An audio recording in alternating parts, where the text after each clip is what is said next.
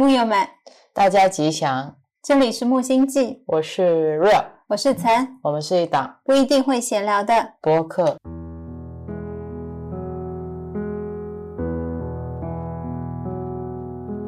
南无萨多那三藐三菩提，金智那道智多嗡哲利准提准提娑婆诃。今天是二零二三年六月二十七日晚上的九点十分，又来录播客啦。对，上一个片头没录下来，是因为曾告诉我有人在扒窗帘。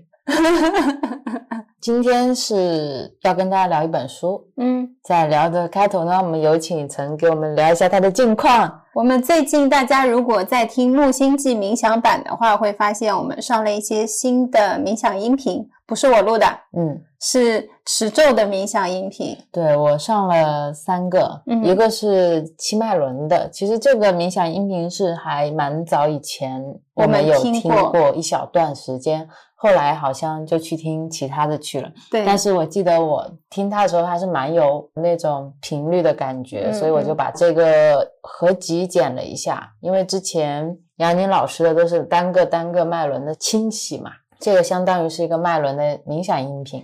每个人的感受都是不一样的，其实不一定说像一定要用脉轮清洗的方式。如果非得想要把它分成七个，那么就是七个一个一个慢慢的梳理，也可以把它想成一个脉轮，就一起在那边冥想都可以。是的，是的，没有特定说这个音乐是顶轮的，你只能在顶轮；你在顶轮的音乐，你也可以放到海底轮。是的，也不是说脉轮清洗的音乐就只能是别人挑好给你的。对对，你也可以就根据自己平常对不同的音乐的感觉，你可以排一个自己的冥想音频。是是是，我跟 Rio 各自有一阵子也是，我有我的冥想歌单，他有他的冥想歌单，我们一冥想就各自听各自的，也有。还上了两期，一个是文殊菩萨的心咒，那个是我很喜欢的洛桑加参医生，对对对，然后还有一个就是准提咒，是的。如果大家从我们木星记冥想版去看呢，也能看到我们的一个冥想轨迹。就从一开始需要有一些引导语，到后来是喜欢听一些歌，然后再到后面就是换歌、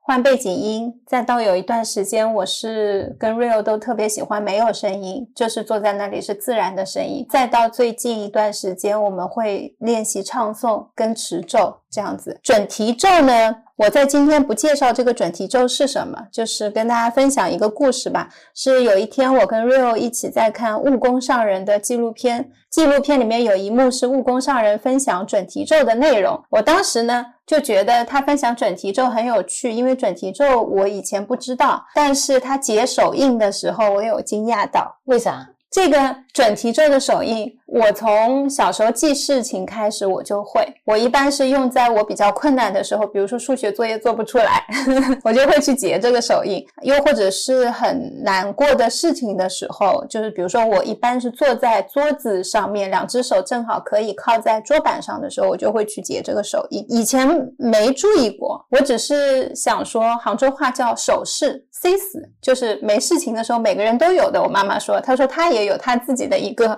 手手部的一个动作。后来我长大了以后就没有怎么去用过这个手势，因为也不用做数学题了。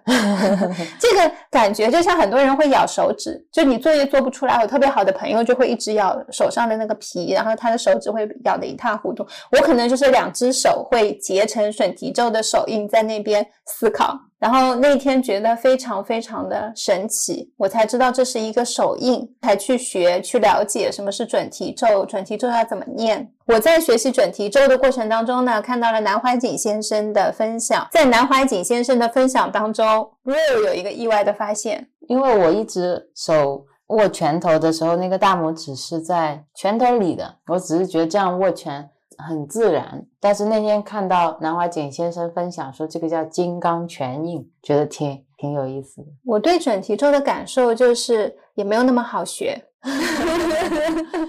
我差不多学了四天才背下来的。准提咒不长，但是中间有两句就是很难记得，分别是第二句跟第三句。我在这里一定要实名感谢你，怎么了？分享了南怀瑾先生的那两个笑话，嗯，让我们能够这么快的把咒记下来。哦，是我来给大家讲一下那个笑话是怎么样的。那我跟大家分享一下这个咒我学习的过程，就是我自己在那边背呢，背不下来，背不下来之后，我就念文殊菩萨心咒，念了两天。这个是在上一次学药师咒的时候的心得。然后我就这样念文殊心咒，念了两天之后，突然有一天跟药师咒是一模一样的，我就会念了这个准提咒，而且是在快版的这个特速度很快的一版里面跟上了他们。也就是我当天既学会了准提咒，我也跟上了一个快速念诵一百零八遍的一个版本，自己觉得超惊讶。之前我是有一些咒语就会跟陈一起学嘛，一般是 Real 先学会，他学会了呢，我就会坐在电动车后面，每次问他，哎呀，下一句是什么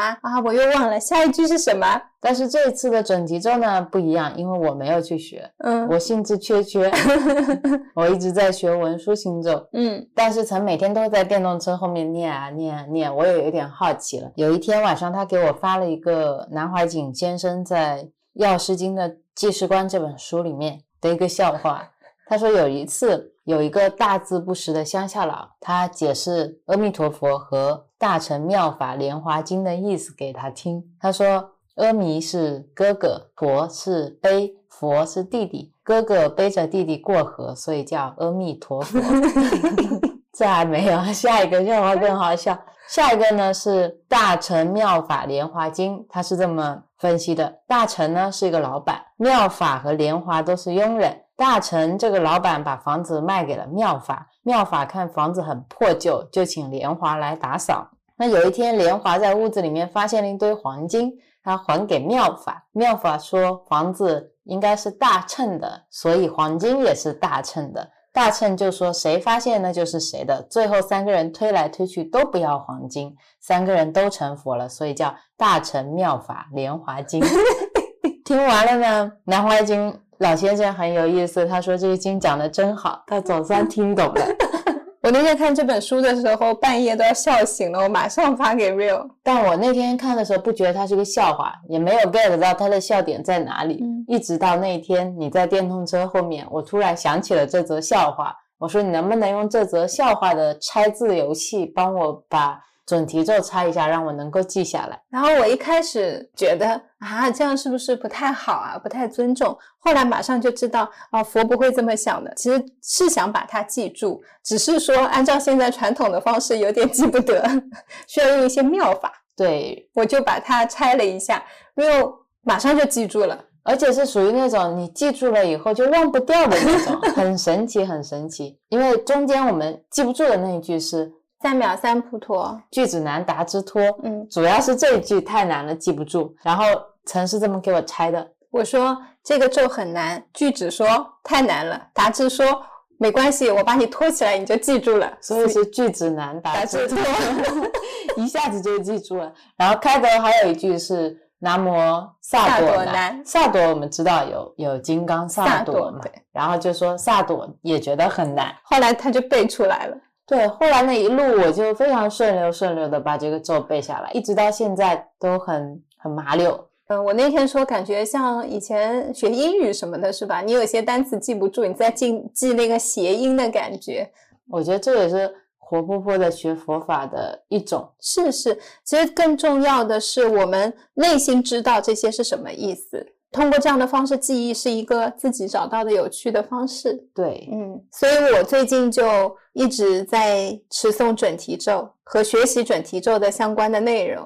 然后 Real 呢，现在就一直在持诵文殊菩萨心咒。我还要感谢 Real，他给我买了很多本准提咒的书，两本还是三本。三本从浅入深，第一本呢是会先跟我来讲准提咒的各个历史啊，讲得非常清楚。准提咒的一些人物关系，比如说菩萨之间的关系，然后他的咒的一些翻译，再到后面还有实修的，也有南怀瑾老师写的。对我就是那个督促员，对，昨天还在督促你念准提咒的。佛说七句指佛母准提大明陀罗尼经。是的，我感觉自己在监督你，咒背下来没有啊？经看了没有？读了没有啊？书看了没有啊？你不看我还要买给你看。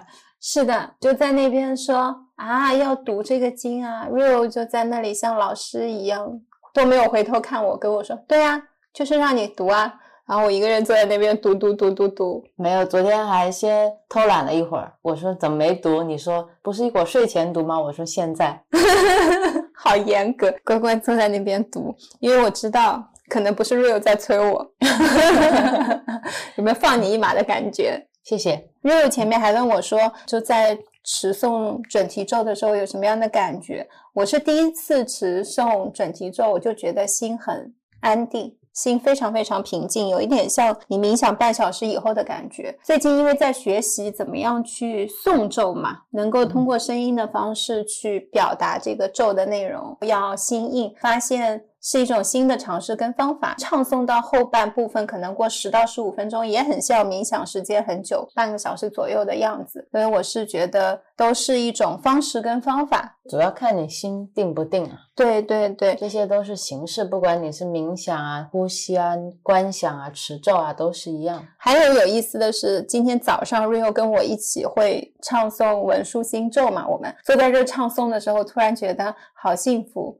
在家里面有一个人可以跟你一起唱诵，同修你好，同修你好。然后两个人没有觉得尴尬，没有人在乎音准的问题，就是跟着一个音频在那边唱。它中间还有个和声，那个和声有可能三四个人在唱，我跟 Rio 就管自己找到自己的调 就去了，很不一样的尝试。这是最近，是是是，我们第一次唱诵是在你朋友的音疗会上，嗯，第二次唱诵是在西林禅寺的咖啡小哥。跟我们一起共修，好像是都有一些资源陆续给到我们，让我们可以尝试去唱诵。它是一种比较开的形式，然后你的声音它会带动你身体形成一种震动，然后你可以把你的呼吸沉下去。对，就像我们上一次聊刘峰老师那一期的时候有说到，你每次念诵这个经文的频率都是在让你跟这个频率的高维空间的投影进行。共振，共振是。如果家里面还有其他人，或者像我们去参加一个集体式的那种唱诵，假如大家都是专注在唱诵这件事情上的话，会有新的一种振动频率。其实你的身体内的气脉它也是在震动的，因为声音本身就是一种震动。是的，是的，这就是我们最近的有意思的事吧。好的，上一次还群里面有一个人说想听我们分享书，嗯，是谁？现在把名字拉出来。然后我让他放下，他回我说好的，马上放下。我也想要大家就是可以尝试拿掉一些对自己的固有观念，因为有时候聊到书，我就会想起大家说我看书看得慢啊。我不是一个非常擅长看书的人，我可能更擅长听书。我喜欢听别人去讲书，这个纸质书啊或者电子书啊，我都不喜欢看。也有一些人说我习惯看纸书了，我觉得电子书它并没有。特别有感觉，好像在看假的书一样，对着一个屏幕，我不喜欢。也有人说纸质书好重啊，我买不了这么多书。幸好现在有电子书，我喜欢看电子书。还有人说我一年只能看一本书，然后你们书单有这么多，怎么样一年都能看得完呢？最好你们快点早点把这些都分享出来。所以刚才我在说的这一些东西呢，如果有就通通都是你的念头。我们的五官生来大家就是一样的，眼睛可以看，耳朵可以听，我们的大脑配备了最先进的系统。超过你现在的一个运作速率。之所以现在运作很慢，是因为你很慢。对你用它刷抖音，是 你如果用它去读书，你就会变成一台很会读书的超级人体计算机。你如果用它去做饭，你就会变成一个烹饪高手的超级计算机。对你如果用它去冥想，你有可能就是一个很好的冥想体验者。对，其实。我们生来所有的东西都已经给我们了，之所以我们用不上，就是像现在这样。刚才我所说的那些想法，它才是帮你把功能关掉的秘诀。就跟我们之前说的很多很多次，以及我们说的修行本身是一样的。它其实不是靠你听我们聊聊来的，它也不是靠你去看了别人是怎么分享的，禅师是怎么生活的，你就知道了，你就开悟了。你就能够有开心幸福的生活，是你就能够获得样样都好的心态，而是你需要去修行、去体悟。在今天要聊的这本书里面，修行它的英文翻译是 practice，你听起来就跟我们说中文的修行就不一样。你听到 practice，你就会觉得练习就很努力、很用功，要很认真的去不断的练习。而中文语境下，我们叫修行，听起来就会有一点出世。与世隔绝。对，道骨仙风的感觉，嗯感觉像是一个侠衣飘飘的道士、术士，或者一个穿着僧袍的僧人，在那种山间鸟鸣的地方，溪水潺潺的流过，然后他坐在那边打坐，不是这样的。希望大家把修行当成是一种练习，是要反反复复去练习的。当你内心有一个问题，或者你对别人有一个预期的时候，你去达到那个预期，或者你去解决这个问题，再分享给别人，它就是你日常生活一个非常好的练习。开始说书吧，因为今天这一整本书也是在聊修行嘛，我们就就着这个书聊好了。今天这本书就是我们的汤，孟婆汤换汤不换药的汤。汤，好的，然后今天聊的这本书叫做《生活在禅中》，它的作者呢叫做夏绿蒂·静香贝克，是一个美国的禅师。她是四个孩子的妈妈，做过老师，做过秘书，做过大学的行政助理。她在二十世纪六十年代的时候，有跟随日本禅师学习，比如说安谷白云、中川宗渊，他还是前脚博雄的第三代传人。嗯现在好像是在美国的圣地亚哥禅学中心。他有两本书都还蛮有名的，一本叫做《生活在禅中》，就是我们今天要说的这本；另外一本叫《爱情与工作的每日禅》。然后还有一本书只有英文版，也可以把它翻译过来，应该也就是平常禅之类的吧。然后大家比较熟知的可能是他的学生写的一本书，叫《平常禅》。哦，这本书是他学生写的，嗯嗯，学生叫艾兹拉贝达。其实这本书我买的还挺早的，我那天就是在看这本书，看着看着，突然看到了另一个人，对 看到了他的老师，然后就开始去看他老师的书了。果子摘起来还是比较清晰的。第一阶段就是聊我们的生活，第二阶段就是聊修行。听起来好像内容非常的集中。对，我们争取在一个半小时内把它聊完。来，我现在计时。我们以前读书的节目呢，就下不了三个小时。这本书的作者呢，我们后面会给他一个昵称昵称，对，那叫静香还是叫贝克呢？静香，好，那就叫静香吧。开头呢，我们先以一个静香在书里面说的比喻来开头。我们都像是生命之河中的漩涡，可以想象有一个很大的湖或者溪流往前流动，它会碰到一些大的石头啊，或者枝桠，或者不是很平整的河床，就会形成一个一个小小的漩涡。这个漩涡最常见的就是在我们洗碗的时候和洗澡的时候，大家都能看见。那有水呢，它们会流到这个漩涡里，再跟随着漩涡的形状流出来，跟这个河流融为一体，继续往前走。河流就是这样不停的奔赴，在那个短暂的时间里呢，漩涡它会短暂的停留，再变成河水的一部分。这是一种生命能量的转化，生命就像那个漩涡一样，来来去去，有时候会有一些。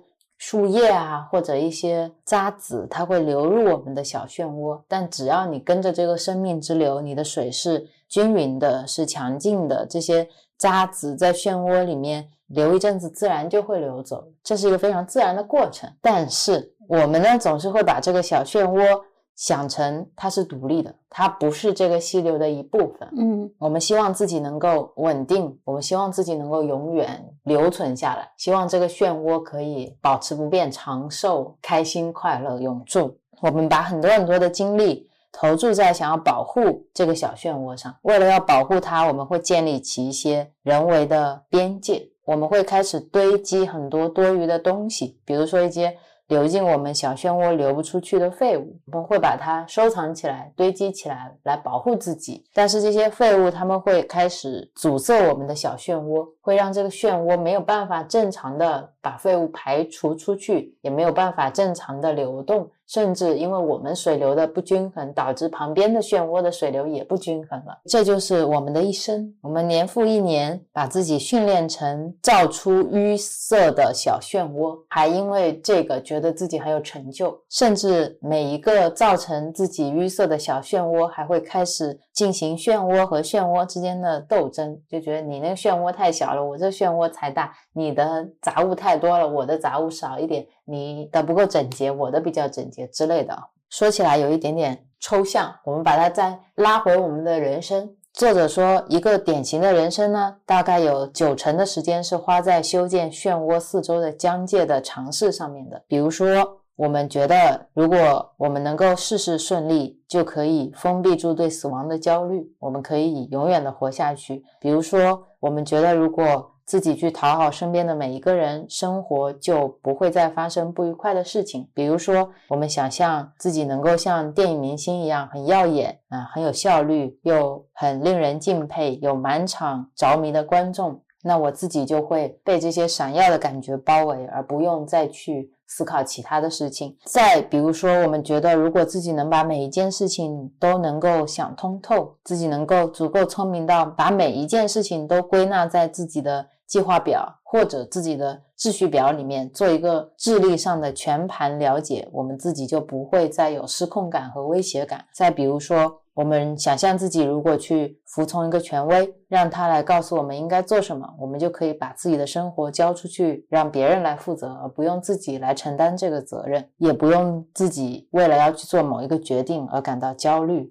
再比如说，我们觉得自己如果疯狂的去追逐生命，去追逐任何一个能让人愉悦的感觉、刺激和娱乐，我们就不会再有任何痛苦。再比如说，如果我们能够指使别人，把别人踩在自己的脚下，控制住他们的话，我们就觉得他们是没有办法伤害我们的，我们就会觉得很有安全感。再比如说，我们想象自己可以。进入一个极乐世界，我们应对人生的种种事情，会有一套自己的应对机制。书上列了三套，比如说顺从、讨好别人，为了能够让自己愉快的生存下去，我们会顺从别人。第二种呢，就是如果顺从别人行不通的话，那就攻击对方。我们先下手为强，学习怎么样在别人攻击自己之前去攻击他们。还有一种就是退缩，就躲起来。然后我们。慢慢的，对这个世界就好像每天都在接受审判一样。任何一件事情冒出来的第一个念头就是：那他会不会伤害我？这件事情对我来说是有利的还是没有利的？每天都是这样子在询问，然后每天都在打这几张策略牌，以至于我们现在是无意识的就会这样做，因为这些东西都已经融入了我们自己的身体，甚至我们都不知道自己在这么做，因为我们的紧缩就是那种紧张感，一旦形成了习惯，它已经遍布了我们全身的每一个细胞，我们甚至不需要知道它的存在，因为。它就在那里，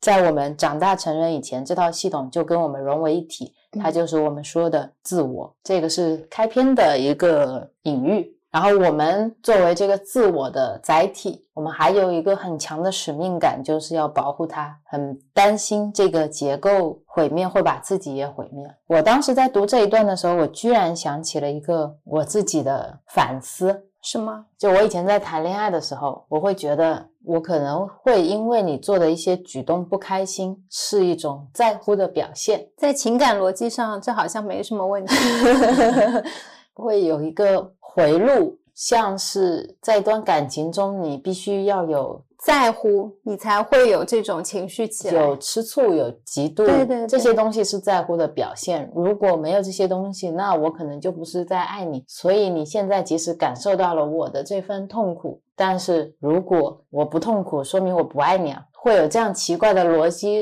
产生，好像是为了维护某一种所谓的情感感情当中这个特定场景下的话，我觉得是想要找的一种标志，太想要获得一种证明，爱的证明，你在乎我的证明，你直接跟我说我很在乎你。这不够，因为在这句话背后，可能你只是当时的一时兴起，它不是一个真心想说的话。大家更愿意去寻找从某一件事情里面你的一个情绪反应，觉得那种才是真的。比如说，我今天跟。其他人去吃了饭，回来之后你不高兴，你可能因为我回来的太晚，但是在我这里我很快乐，我觉得啊是在乎我的，因为我跟别人去吃饭，那个别人你不开心，是不是这样子？好难理解。现在回头去看情感当中的很多事情的话，我是会觉得是绕圈圈的。就像你刚才前面开篇在说人生河流的时候，原本这个问题就是这么的直接，这么的简单，但是我们会不仅仅把它。分化成一个单纯河流漩涡的问题，我我会把它分成爱情、亲情、友情。爱情我还会分前任、前前任、前前前任、初恋，所有的东西都是会把它变成这样子，特别复杂。你本来就是一个漩涡嘛，水流过去得了，结束了。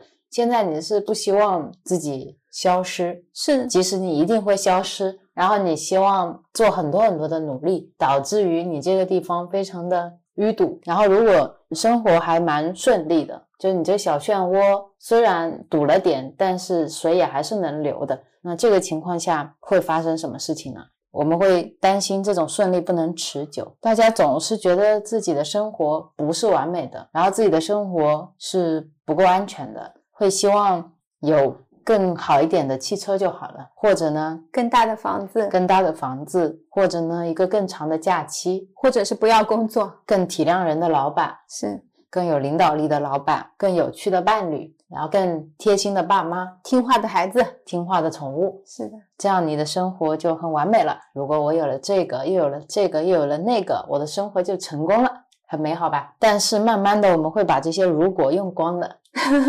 你发现，如果我家宠物很听话就好了，结果发现它天天在家里大小便。那如果我的伴侣可以很贴心就好了，结果他也很忙，没有时间来照顾我的情绪。就很多很多，你的如果都在那边被击碎，也有很多时候，这个如果它可以不断循环的被使用啊，就是不管换了怎么样的场景，换了怎么样的对象，也还是可以用这个如果拿出来用。怎么用？上一个对象说，如果他能对我体贴一点就好了。第二个对象还可以说，如果他对我体贴一点就好了。对啊，所以我们换对象、换工作嘛，我们会一开始从身外去寻求答案。是，所以你会无止境的去更改你外在的条件和环境，家人可能改不了，但是所有其他的车子啊、房子啊、工作啊、外貌啊，都是可以去更改的，改到你满意为止。等到这一层更改慢慢的耗尽了，我们可能会开始去追寻到更细微的层次上，因为我们发现身外是找不到让我们感到完美的东西的。所以你可能某一个契机，你会转到灵修上，然后转到灵修上呢？书上说很不幸的是，我们仍然把同样的追求方式带了过来。在他的禅修中心，很多人觉得一辆豪车是满足不了自己的，但是开悟可以，开悟好像成了一种新的追求。追求，对他们会说。如果我能够开悟，我就会很快乐；如果我能够理解到这个宇宙的真相，我就会很快乐。而这个东西比可能车子、比房子还要更难实现。那个如果更难一下子被你颠覆掉，所以它就变成了一个新的。新的房子，新的包包，但它的名字叫开悟。对，不管是工作、爱情、生活，甚至修行，好像大家都在寻找一些什么，一直在寻寻觅觅、寻寻觅觅某一种东西，或者我们叫它更完美的状态、更完美的自己。他的学生。会跟静香说，他自己多年来一直在心里告诉自己的是：等我存够了钱，我可以办理退休的时候，我的生活就一定会好转的。等到那个时候，我就有钱，我就有时间去做志愿者工作，做我想做的事情，有时间看更多的书，有时间打坐，等等等等。好像每一个人。在生命前半部分，都是会有一种不够完整的感觉，要去找一个失落的东西，是处在那样的状态里。就好像我们聊无量之网的时候，聊到一个失落感，总是能够在别人身上找到自己内心失落的片段。嗯，因为这个原因，大家会去参加各种各样的。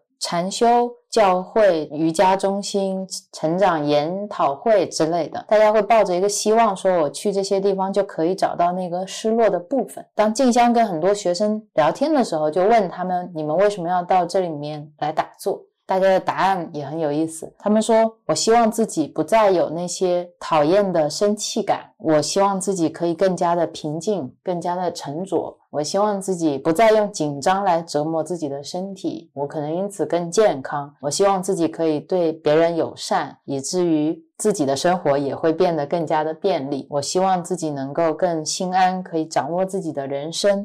我希望对自己多一点了解，我希望对宇宙多一点了解。我想要明白生命的意义，我想要有一个伴侣，我想要自己的人际关系更好。甚至有一些人是希望改善一些自己不认同的人的生活，甚至还有一些人是希望透过修行能够获得更多的权利、更多的金钱。大家好像都会带着一个预期进入修行，并且觉得修行可以帮助。自己解决一些问题。静香总结说：“如果我们对自己足够诚实，你会发现，很多时候我们来修行的根本需求是可以让自己能够舒适和快乐。甚至，如果你修行几个月以后，发现你自己的生活没有很大的改善，你就会觉得自己受骗了，会觉得这个修行是骗人的，有时候还会退转。”是啊，万一来个好转反应，你就觉得还不如不出来修行呢。对啊，所以就像我们说的，修行就变成了另一种开头说的建造漩涡四周疆界的方式而已。嗯，而修行的本质是要让你回归这条河流。回到你最初漩涡本来的样子，但是我们只是拿它来作为一个我们三维空间的建构的虚拟系统上面的一套虚拟方案，这些其实都不是我们想要聊的修行。所以我想借这本书，今天也是跟大家聊一聊什么是修行。之前我们很多很多期都有在分享不同的禅师，分享不同的善知识。分享我们自己生活的每一天，我们是怎么转念的，怎么去动态修行，怎么看待身边的生命、生活、人。但还是会收到评论问我们说：“你们到底是怎么修行的？要入门到底要怎么入？”这些问题其实都非常有趣。借着今天这本书，刚好。可以跟大家像是坐下来好好聊一聊，到底什么是修行？借着静香她的视角，再补充一下我们自己的一些看法。那如果我们前面说的这些能够让我的生活更好，能够解决我的很多困难，能够让我变得更健康、更有钱、更心安之类的，都不是修行的目的。那修行到底是什么？或者说我为什么要修行呢？其实这个是很多人可能都没有好好想过的问题，但你可能已经在灵修的路上。是的，你也跟别人说你是一个在修行的人，但是其实如果花个时间停下来，慢慢去想一下这个阶段的你和上一个阶段的你，其实看法都是不一样的。我们先来说修行的原因可能会是什么？来参与修行的一个比较常见的原因就是必要的创伤，或者像我们上一期说的灵魂暗夜。你往往是在遇到那样的一个转机那样的时刻，就像书里面静香也说，即使我们在自己的漩涡周围，你围上了水坝，让它变成了一潭死水，但迟早会有一些我们预料不到的事情发生。不知道怎么这个水坝可能就会裂掉。比如说，有一个朋友带着他的七八个孩子跑到你家，突然要来做客。比如说，你身边最好的、最亲近的人突然生了癌症。又比如说，你自己的工作突然发生了什么变化，生命好像总会带来一些能够去波动你、去搅乱你的事情，好像特地要来捣乱一样。当你觉得事事顺心的时候，他就会告诉你啊，不是的。那杨定一博士在《必要的创伤》里面也说过这样一句话，他说：“无限大的生命是不断。”试着通过你想要的正向把你拉回它，所以只要你进入正向的回路，你也许已经走上回家的路，而没有什么东西可以阻挡。就像那条河流，它不会希望一个漩涡建起一个堤坝，把自己变成一潭死水。它总是有河流的那股湍急的能量，要让你这个漩涡回到它。河流的一部分里去，是就是这股力量在带着你，你会觉得很痛，是因为你建了一个堤坝，而现在这个河流它要把你的堤坝给冲垮，但是这个堤坝本身它就不不存在，也不应该存在。是对于河流跟漩涡之间的关系，是可能我此刻是以漩涡的形式出现，然后下一刻平静也并不代表漩涡就不见了，所以它是一直存在的这样一种状态。只是我们很难去接受，可能会没有，因为你把自己认定我是这个漩涡，并且我跟这个河流是分离的，你才会有这么多痛苦的感觉。但你如果能够把自己放大到我是一个漩涡，但我其实是水，水就是河流本身，水就是河流的一部分，河流就是水组成的，就是这样的一种关系而已。你可以融入它变成水，你可以成为下一个漩涡，你也可以成为。河流的一部分，你就可以成为水本身，就是这样的一个过程。它其实是一种分离再合一的过程。我们现在因为处在一个非常分离的状态，所以你会感觉不完整。就像我们开头说的，你觉得失落，你想去找回某一部分失落的自己。还有就是感受到分离，这个是最常见的，觉得找不到支撑点，然后这个也会体现在很多人的身体层面，比如说是不是腰不好，现在是不是膝盖不好，是不是颈椎不好，然后是不是脚也不舒服，就这些点也都是自己的支撑点。是啊，这其实就是我们讲的，除了创伤以外的另外一种修行的原因。嗯，我把它称为召唤，就是一种你。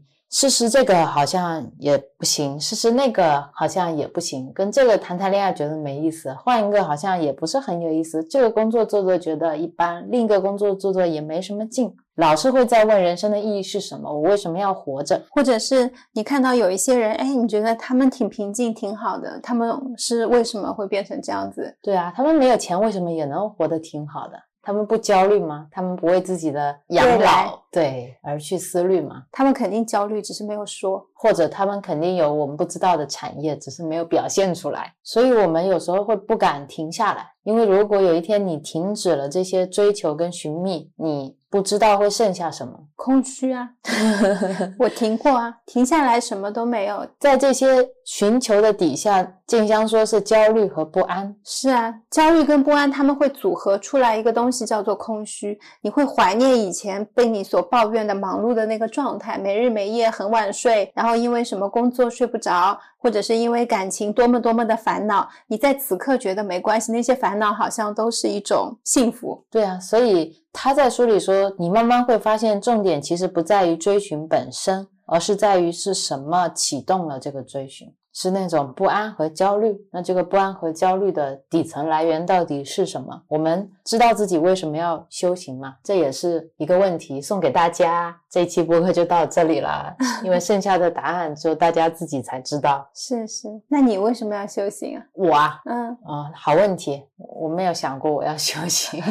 我们好像是就已经走出去一公里了，到了那个时候，他们说：“哎，你们这个叫修行。”啊，对，是这种感觉。然后我们说什么是修行啊？修行是什么？不是吧？我们在修行吗？他们说，对，你们就是在修行。我们俩就看了一下对方，说我们在修行吗？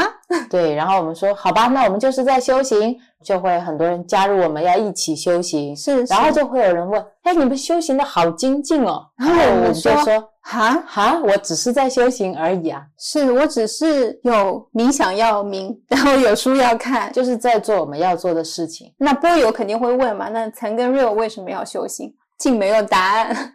你有必要的创伤和寻找失落的自己吗？我有啊，有来自灵魂的召唤。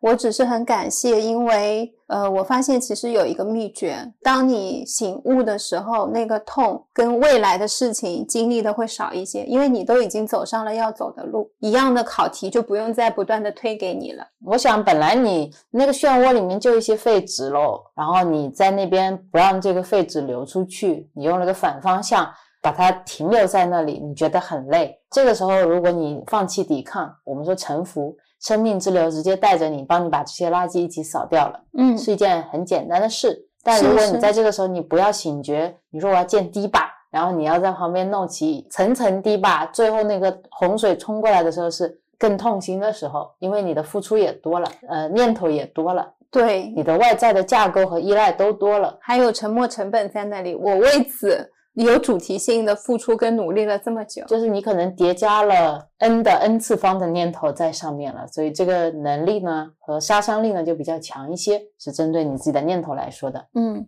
就是这么去想象一下。对我们来说，其实修行就是生活本身，就是吃饭、看书、做家务、洗衣服、拆洗衣机、修煤气灶、抓小虫子去听法、给菩萨上香。点蜡烛，去吃素斋，抬头看看天。是啊，两个人有时候因为什么事情，可能还是会说你这样我有点不高兴。对，就是生活，就是生活本身，它就会画在我每一个生活里面，每一口呼吸里。你好像直接讲完了啊？这样啊？对啊，修行的书你去翻开也知道，开头就是结论。像杨丁的书，每一每一页其实他都讲了所有他要讲的东西，只是反复在讲而已啦。用不同的话、不同的故事、不同的理由。一会儿是如果你睡不着，就去看好睡，那好睡里面也在讲道理。吃不好就去看饮食，饮食里面也在讲这个。如果你想看一些奇迹，你就去看奇迹，奇迹里面也在讲这个。但是有时候你就是会没看进去，真的会没看进去，因为杨定一博士的书看上去很简单。我也是最近有时候深看了，再翻开看，发现哦，有一些东西我以前没看见，是一样的。就像上一次有一个播友留言跟我们说，两个月前就听到木星记了，嗯，当时听的时候没什么感觉，等到两个月后他再听，发现我们聊的很多东西好像刚好都是跟他现在人生的卡点是契合在一起的。有时候确实是看那个频率状态是什么样的。是是是，我感觉啊，嗯，是要把一个东西说的特别复杂，这样子哦，大家才会相信。是这样的，我没错啊，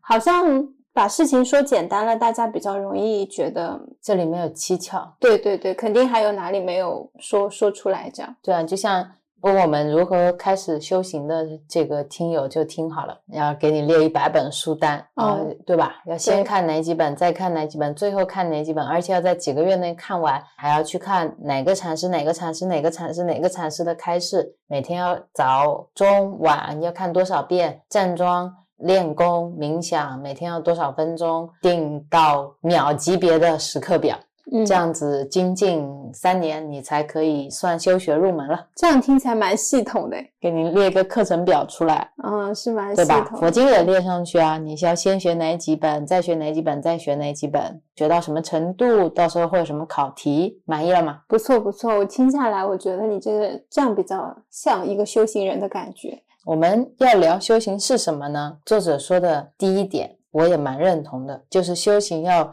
变得非戏剧化。刚才我就是给了一个剧本啊，我们的人生就是像一出戏，一出一出又一出的戏而已。事实是什么呢？静香说，我们如果诚实一点，你要真的诚实一点，会看到你自己，其实你也不想离开这个戏剧的城堡。你给自己建了一个舞台，但是别人告诉你这舞台是虚假的，你要离开。你其实内心是隐隐舍不得的。我们自己可能不这样觉得，但是我们其实热爱自己的痛苦，热爱自己产生的问题。我们喜欢停留在自己的这个城堡里面，我们喜欢当一个受害者。有时候你喜欢自我痛苦、自我哀怜，喜欢得到别人的关心，喜欢得到别人的照顾。我们如果觉得很痛苦、很沮丧，一点也不奇怪，因为痛苦、焦虑、沮丧是我们很熟悉的一样东西。你会喜欢你很熟悉的东西，让你去放弃它，才是一个比较困难的事情。我们经常会有一些情绪化的话，比如说觉得大家都在拒绝我，我受了伤害，我觉得很生气，我觉得很不开心。这些东西都非常的生动，也非常的诱人，都是一流的戏剧。我们在生活中表演自己怎么样被牺牲，又有什么事情发生在自己身上，一切是多么的糟糕。假如有人对他说：“静香，你好笨啊！”那他就会很生气，用自己的意见来跟他说：“我才不笨呢，你根本不知道你自己在说什么。”然后两个人就来回攻击对方。他说对方只是在陈述一个他的意见而已。但是我们会把这种戏剧变成一个完全。自我为中心的一个戏剧，从这个自我为中心的角度去看，这个世界跟他是分离的，这个世界总有什么地方是不对的。所以，当我们觉得自己很悲惨，我们觉得自己很沮丧、很无聊、很烦躁，或者很兴奋，同时也意味着此刻的你虽然很悲惨、很沮丧、很无聊、很兴奋，但你在舞台的中央，你是那个聚光灯打着的，你是那个主角，你是那个。自我为中心的地方，这是你的一个个人秀，你也不想他退场，就是嘴上说着我这辈子最讨厌做主角了，我就想要在观众席上面看台上有人表演。但是你细细品你自己的生活，当你有情绪、有痛苦、有烦恼的时候，你其实就是主角。不要忘记我们说的祭天菩萨说的那句话：一切痛苦来源于希望自己快乐。是，当你的发心是希望自己快乐的时候，你不是主角吗？我们熟练到很多时候都不需要特地去发心了。对，以至于你以为你不在主角，因为你觉得自己是痛苦的。你觉得主角嘛，肯定是那个幸福、快乐、平静的在修行的那批人，但并不是这样的。此刻你觉得很痛苦，但你是主角，你在演着一场痛苦的戏，仅此而已。这个时候，其实你可以停下来，举手跟导演说：“导演不好意思哦，我现在有点想演爱情片。导演，我现在想演稍微顺风顺水一点，这有点太痛苦了。是导演，导演不好意思啊，咔一下台词没记住。然后导演也是你。再回来聊，我们生命的本质是什么呢？就是五蕴嘛。五蕴是什么？眼耳鼻舌身意。哎，对，眼耳鼻舌身嘛。那五蕴本身有没有问题？没有，有问题的是我们根据五蕴产生的比较和分别。我们在很多时候呢，会用另一种行为来代替我们的觉知，或者说我们的感受。那个行为叫衡量和计算。它听起来是一个很客观的，就像计算器一样的公正，像算盘一样的不会出错，但。它把我们的真正的觉知遮住了。我自己对衡量还有一种感觉，衡量其实是我过去某一段很长时间的一种动力。因为你在走，但你不知道你走了多少米了，所以你好像自己需要一个尺子，那个尺子在地上一量，说哦，你现在走了十米，你的目标是一百米，那你意味着剩下还有九十米。不管我走的慢也好，快也好，我总感觉。所以这会变成一种自我激励，就很好的印证了我们就是一个线性时间的奴隶。衡量也就像是我们在观察一个非常脏乱的房间，在脑子里面去计算我怎么样可以把它做得更干净、更整洁。就像我们上一期聊断舍离是一样的。那当我们在修行的语境里面讲衡量的话，其实这个东西为什么它会遮住你的觉知，是因为。它是非常以自我为中心的，嗯，就像我们开头说的，你小心翼翼的盖起了一个城堡，然后你遇见每一件事情都会想，那这件事情是有益于我的吗？是有益于我的修行的吗？修行的吗？是有益于我的城堡的建设的吗？是有益于我这个漩涡能够永存的吗？你会在进行这种比较和计算，会觉得说，那我人生发生的下一个事情会给我带来什么？我的新工作会给我带来多少薪水？我的薪水可以给我带来多少我想要的东西？我想要的东西又可以给我带来多少的快乐？或者说，它会让我成名吗？它会让我有物质享受吗？它会给我带来一些精神享受吗？如果你事事都是这样去计算和计较的时候，你的人生就失去快乐了。蛮诚恳的说，快乐就是在你计较的时候没有的，没有了，因为你有那个时间快乐，你也就有那个时间计较。时间只有那一点，在计较里面是没有快乐的。嗯，大家都会觉得我这个东西是我算计来的，比如说还价，是因为他让了我这五块钱，这十块钱，可能我一刀砍下去一半，那个你们不知道这有多快乐，不是，不是真正的快乐。你这样讲，我又想起来了，很多人算计是因为觉得自己。害怕会对对方占便宜，嗯，但是我当时看到这里的时候，我就想，我们真的能占到别人便宜吗？如果真的学佛，你从因果的角度去理解这个东西的话，从来没有谁能够真正占到谁的便宜，是你最多只是我觉得我自己占到了他的便宜，或者我被他占了便宜。我们只是不知道你到底会为这个所谓的便宜支付什么东西，支付什么代价，或者你已经为他支付了多少代价，在你累生累世里你看不见。我这个跟大家分享一个很搞笑的事情，就是上一次我们出去玩去了韩林老街，我们走到街上的时候，Rio 口渴，他特别想喝。冰椰子水就是直接椰子打开的一个椰子水。韩林老街也不是很大嘛，然后那天我们在走，就走过很多家椰子店，但是 Rio 说他想要去第一家他遇到的椰子店去买这个椰子水。我就想，椰子水都是一样的，为什么非得要去那一家？然后那一家怎么找都找不到，剩下其他的这一些一路上都有。然后 Rio 说，我就是喜欢那个人，那我就支持他。我说好，我们就去那一家，一定要找到。最后开始下雨了，都，但是我们真的找到了。找到了之后呢我又心满意足的在那边买椰子，喝椰子水，喝完了，我就跟他说：“我说你辛辛苦苦走了一圈之后呢，买了一个最贵的椰子。在以前我会觉得你这个人傻乎乎的，现在我觉得你们俩前世绝对是有姻缘。”你就是要去找到他，跟他买这个椰子，然后喝得很开心。原来的我还会介意那几块钱，我就会说你也太搞笑了，一定要走这么远去遇到这样一个人去买他的椰子，然后可能我们因此就会因为这个东西而产生一些矛盾。是是是，又是一个新的因，未来会产生新的果。对，但那一天我就特别安然。问完它的价格之后，我看到你喝得很开心，我就一直在说你。我说好喝吗？然后那个老板听到我在问你好不好喝，他也在介绍他的椰子有多不一样，就跟寺庙门口卖水的阿姨一样，说我的水特别冰，我的冰箱是整整条街上面最冰的冰箱。但是回过头来，如果你真的站在因果的角度来看这些事情的话，我们说菩萨在因地上修就是这样的，是你不会去在乎结果是什么样子，只要你今天这个因你是在为他人，只要你不计较，就你不要去衡量十五块还是二十块，你就从来没有亏过。是这个亏损是在于你去定义了这五块钱是亏，它才亏。然后，如果我们现在定义的是我喝到这个椰子水冰冰凉凉，很快乐。老板说我的椰子是镇上最甜的，所以贵一点，我就相信了。我觉得是啊，所以我喝到了最贵的，但是最甜的椰子。但你如果总想着说十五块的跟你的明明是一样的，你今天就是在骗我，损失的比你看见的五块钱更多。是是是，不管是从哪一个角度去衡量，其实你都是在计算的时候就是在亏。其实因果对我来说是一个蛮轻松的事情，在处理很多事情或者面对很多事情，如果我们真正的去了解它，而不是去恐惧它，因为有阶段的，有时候有一些阶段是恐惧嘛，就是我今天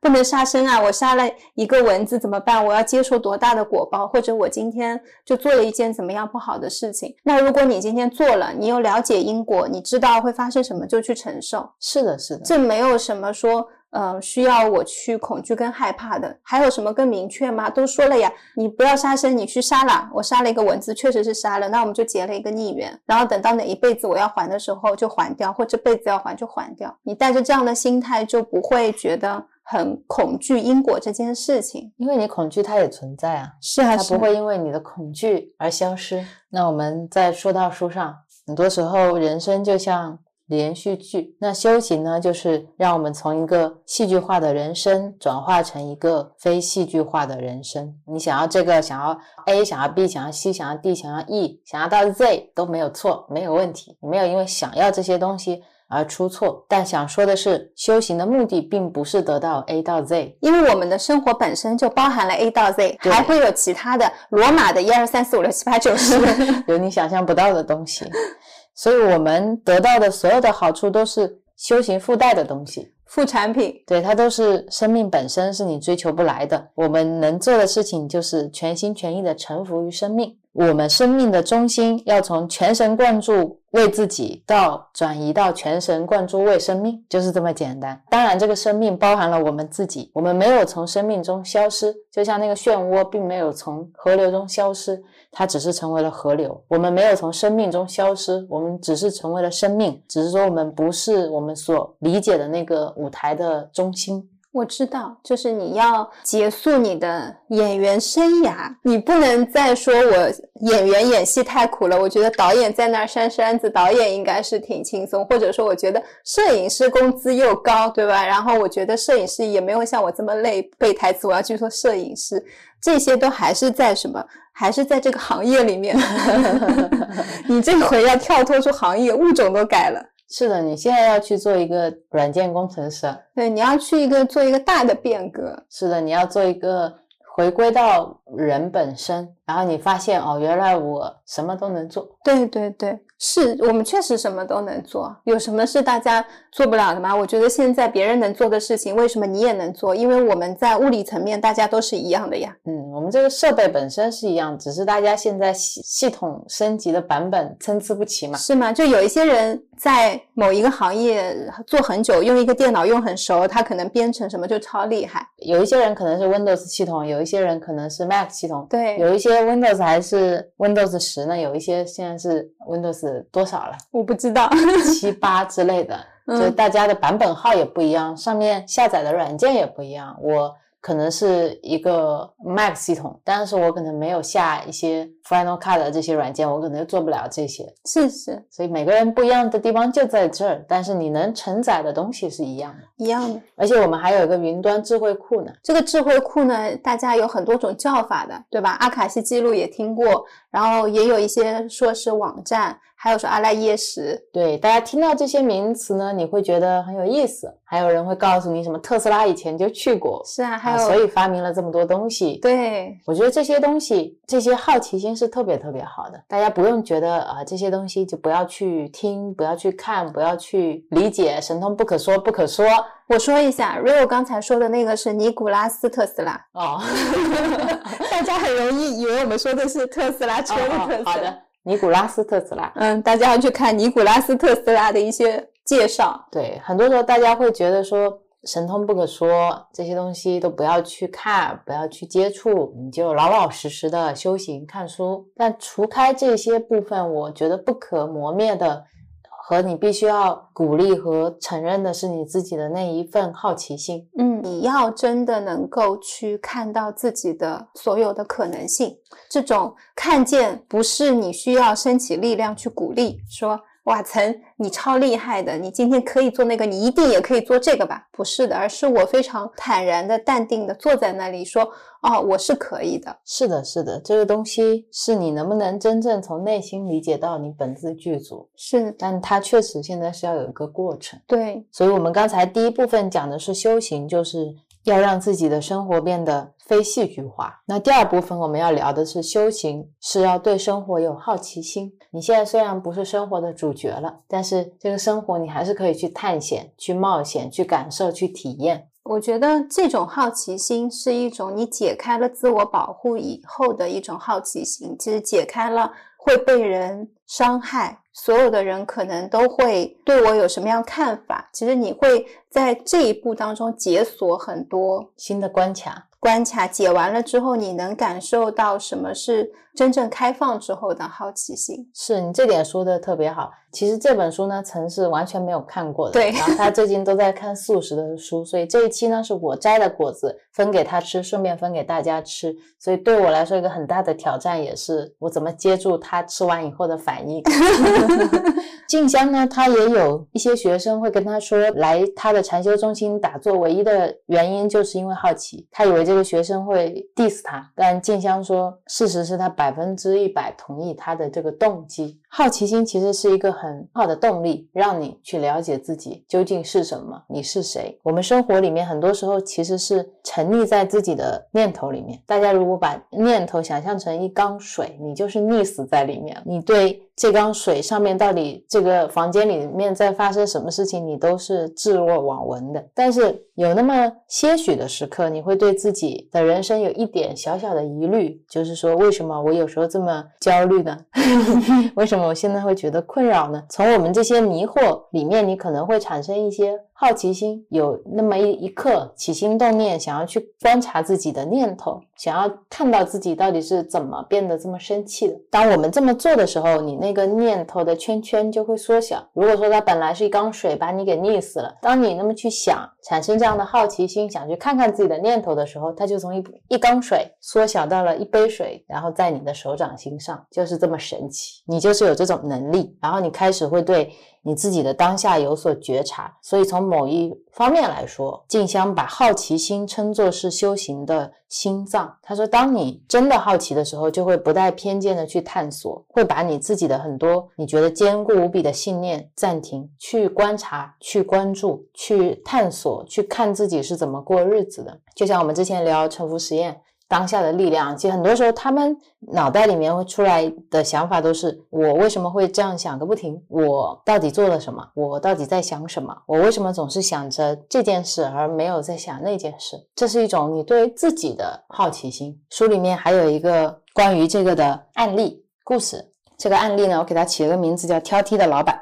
打个比方，到中午的时候，你你在办公室里面，老板会跑进来说：“你还没做好啊？”这样的一句话，然后你就会自己在那边加台词嘛，就会从“你还没做好啊”变成“你怎么搞的，到现在还没做好 ”。对对对 感觉到自己的身体又在紧缩，留意到自己会对这些事情起评判、起反感。我们在这个时候，你没有带着我们刚才说的那种好奇心去观察自己，观察那个挑剔的老板，而是你一秒钟不到，可能很快，你开始沉迷于自己对那句话所产生的念头、反应、场景的想象，你深陷在令自己非常困扰的心理迂回和念头的圈圈里面。老板一句话，你制造了刚才我们说的那个溺水缸，整个进进去。真的很像导演。这个时候，老板就是导演。导演说你要表现出悲伤，你一会儿要哭哦，然后演员就开始去想各种悲伤的场景，然后酝酝酿眼泪。假如我们从来没有修行过，你可能有百分之九十以上的时间在转念头的圈圈。那假如我们已经修行了很久了，比如说修行了半年了、一年了、五年了，那你可能会从。百分之九十变成七十，变成三十，变成二十，变成十，就是这样的一个锐减的过程。那面对那个挑剔的老板呢？一开始你可能会觉得，他以为他是谁呀？他以为我一个钟头就可以把这些工作都做完吗？开玩笑一样，你自己来做做看，对吧？你内心就会有很多这样的想法，甚至于你可能会想，那我就要破坏这个工作，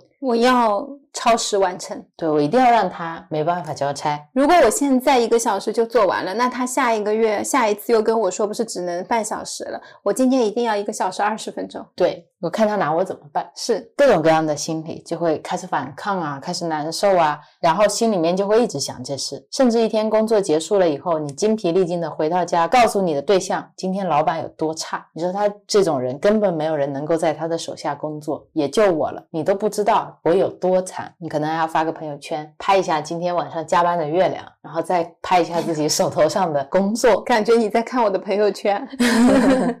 然后在这样的一个剧本里面，在这一些生气、困扰和激烈的反应里面，那个非常好奇的自己已经抛到九霄云外去了。这个里面没有好奇，好奇住不了。你没有办法观察，没有办法好奇，你像陀螺一样在那边转。是，大家有看过《盗梦空间》吗？就是那个不用转自己也在转的陀螺。我们没有去观察自己对老板的一句话起了哪一些念头，把你带到了现在溺水的场景，而反而觉得我生气生了这么久是有道理的。嗯，你们都应该支持我生这个气，而且你们应该跟我一起生这个气，是一起评判这个老板。要做的其实是看到自己的念头，你要体验这些念头在你的身体里面产生的紧缩感。还可以去体验念头在你哪个部位造成了疼痛。有时候我们说这个时候深呼吸、打坐、冥想，它其实是为了让你有那么一个机会去探索你自己的念头，去探索你自己。当我们在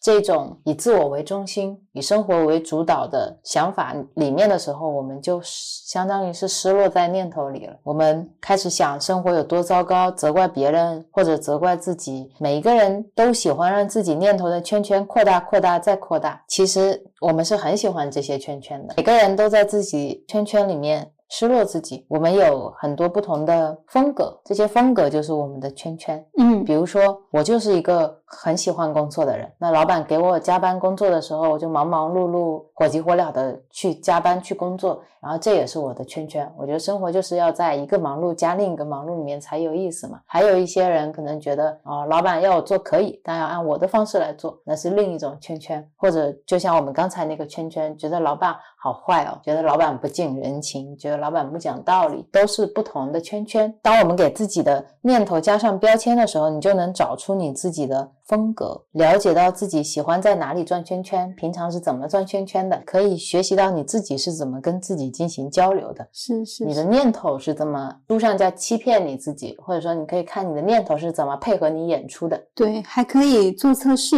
就像以前说的。你可以测试你在这个时候无缘故的大笑一会儿，你看看脑袋会想起多少支撑你快乐的事情。或者你看有多少时候你机械式的在做一些无意义的动作的时候，你会有一个无意义的假设，就是我就是这样的，所以我就会这样做。嗯，我平常就是这么做的，所以我现在就这么做。你在那个转圈圈的状态的时候，你是很难听到任何建议，看到实际发生的事情。不是你对这些事情没有好奇心，而是因为你内心的好奇心，你对人生的开放，它被这些念头挡住了，它被这些拼命转的圈圈给挡住了。所以我们要。做的事情是让自己那种纯然的开放和好奇心可以显现出来，但显现出来的第一步是我们要看到那个喜欢自己的圈圈胜过自己人生的自己。当你已经陷在念头里的时候，其实某种意义上你是喜欢这个感觉的。嗯，这就像。作者说的，你从内心真正的去诚实的看待你自己，你是不是喜欢你自己建的这个舞台、这个城堡？你是不是不愿意离开？即使你觉得它是痛苦的，你说我不要痛苦，但你要这个聚光灯打在你这个人身上，所以你会痛苦。因为如果你不是这个主角，你不是这场戏的中心，你就不会痛苦，拿不掉这个我字。是只有我在前面，它才能变成我很痛苦，我很难过，我很不开心，我觉得人生没有意义。它的所有的开头都是我。当你把这个开头拿掉，你可以把它换成念头，念头觉得他很痛苦，是，念头觉得人生没有意义。这个标记念头的方法，就是我在《平常禅》那本书里面看到的。那像贝达，他就是这样子去做的。每次他在观想自己的念头的时候，就会说：“念头现在说你应该去睡觉了。”我都能想象他的视觉感，就是看 B 站弹幕，你知道吗？假如我看到了念头，我眼睛一闭，就是有一些黑白的弹幕从我这儿说，念头说你现在该睡了，你还没有睡，明天起来就会精神不好。念头说你现在打坐脚已经很酸了，你快点结束。念头说现在脸也开始麻了，你不是很舒服，是不是遇到了什么危险？念头说你饿了。本来呢，你是我很累，我很饿，我很难受。但其实我们只换了一个主语，变成了念头现在很累，念头现在很饿，念头现在很难受。这就是一个很好的办法，我的方式分享给大家，可以去让自己有可能成为一个观察者的角色。从这个圈圈里面稍微往外站一站，这个方法好好啊！这个方法像是分别对峙，分别，反正都是要分别的嘛。我一定要有一个我跟我像的话，那就分别开来讲嘛。有念头没关系，就是我跟念头分开嘛。是，这是念头在说，也是无赖修法。无赖修法，一方面我是佛，另一方面现在他是念头。对，你看 你，你看，而且还可以非常大声的跟身边的人说，你看我的念头，他现在居然想要去吃那个甜甜圈，他不知道这很甜吗？对呀，他不知道这个对我身体是不好的吗？你快来评评理。这就变成了一种幽默，也是一个很好的去化解你自己内心的这些痛苦的方式。嗯，还有我自己的一个经验分享。念头是经不起说的，怎么说？大家可以试一下，就念头最喜欢的是在你心里反复的过来过去，啊，没有办法表达出来，是它。一旦你通过嘴变成声音告诉了另一个人，而且这种是不能转译的，你不能说我念头，比如说我想吃甜甜圈哦，然后你等到跟肉说的时候，你说，哎呀，现在很晚了，我有点饿，我们去吃什么呢？肉猜了一堆，然后啊，我其实还是蛮想吃甜的，然后肉又推荐了一堆，然后聊了半天之后说，哦，我想吃甜甜圈，这个不是啊，对峙念头最好的方法是直接跟肉说，念头说。要去吃甜甜圈，对，念头想什么一定要说出来。这个时候念头就吓死了。念头说什么？我本来只是念头，念头只能存在于你脑子里，你怎么把它说出来了？然后它就没了，真的是见光死。所以当大家脑子里面有一个很荒唐的念头的时候，或者你觉得这个念头一定没有办法说的时候，你就把它说出来。然后很多人会觉得自己。是很难升起观察者这个角色的，嗯，但其实我想说的是，观察者的这个角色是你本来的样子，就相当于你是那个在打弹幕的人，弹幕也是你造的。用书上的话说呢。觉察是当我们没有其他任何作为的时候，我们的生命，我们只要停止思考，就会有觉察。觉察不是什么我们需要去学会的东西，它不是什么你需要去变成的东西，它就是你停止思考自然会产生的东西，本质上就是在觉察。是，就好像一呼一吸之间，呼吸中间的那个 gap。书里面有一个例子，就是。比如说，你的男朋友要被派往欧洲工作两年，但是你在这里走不开，所以这时候你就遇到了人生中一个很大的问题，因为你的生活跟他息息相关，你很不喜欢彼此的分离。从个人的立场来说，这就是一个很大的问题。但是你站在生命的角度来说，那只不过就是你的男朋友在欧洲，然后你在亚洲结束了。唯一会产生问题的是你对这件事情的判断。嗯，那他的学生就问了，他说：“那你是说对这个情形不采取任何行动，只是消极的接受发生的一切吗？”静香说：“不是的，一点都不是。如果我可以选择搬去欧洲，跟我的男朋友在一起，并且。”和这件事情相关的其他人都觉得是 OK 的，那我就这么做。但是我们经常会容易觉得自己处在一个无能为力的境遇里面，是因为我们把改造世界来满足自己变成了一种偏好。修行能够帮助我们处理事情本身，而不会在上面添加太多的东西。他有讲了一个很好的方式，就是他说，当你对任何人起了一些不耐烦的念头、生气的念头，对这些，比如说男朋友去欧洲的问题，开始在内心翻江倒海，内心开始起念头。第一件该做的事情，并不是要在心里想着我要怎么处理这个局面，而是你可以问自己：我可以听到马路上车的声音吗？他说，只要你能够完全恢复一种觉知，你就能够恢复其他的觉知，因为他们都是在那一刹那中执行着所有的功能的。我们一旦恢复了自己的觉察，你自然会知道怎么处理这个局面。就是像平常曾经常会分享的，那是你智慧升起的时刻。是，就是在我。心很烦的时候，有很多念头的时候，我觉察的第一个点就会有一个像救护车的灯一样，你头上想象自己头上有一个灯，你真的好会想啊！在这里我真的要插播一下，我们两个人在晚上念准提咒的时候的那个观想，作为彩蛋，这个插播就作为彩蛋了啊！接着聊我们的书，我用书里面的话说，这个智慧升起的场面就是：假如我们没有在自己的脑海中盘旋转着各种各样。念头、问题、烦恼。假如我们能够重新让自己的生命回到当下的体验中，那么我们就一定可以看出来自己应该采取什么恰当的行动。鼓掌，此处划线，四根线。他举了个案例是牙痛，嗯，比方说有个牙齿在抽痛，如果你开始想我很讨厌牙医，很讨厌那些针，很害怕那些钻孔的工具，这些治疗很不舒服，你老是得一个人去看医生。当你出现这些胡思乱想，你就开始给自己制造出了一个巨大的问题，人生很痛苦。聚光灯又打在了你身上，你一个人在那个聚光灯照射的舞台上，仰面跪在那边，是那样一出戏啊。但是如果你回归自己的生命根本，你就去体验，他就会对自己说：好在目前只是一点点抽痛，那我能正常做很多的事情。如果抽痛会继续下去，抽痛变得更厉害，就打电话给牙医约时间，结束了。当你采取这种方式的时候，嗯，我们只需要去做需要做的事情，并且在需要做这件事情的时候再去做这件事情，每件事情就会各得其所。举手，嗯，这个我要分享，嗯嗯。自从我听 Doctor Joe 说，你的情绪就是你的能量，你的注意力在哪里，你的能量就在哪里。还有再加后面有个加号，再加上当你处于当下的时候，疼痛就只存在于当下那一刻。嗯，我体验过这样的痛之后，发现我以前叠加了想象的痛是有多痛。我就举一个痛经的例子，就比如说大家平时都会痛经，我才发现原来我以前痛经的时候痛到不行。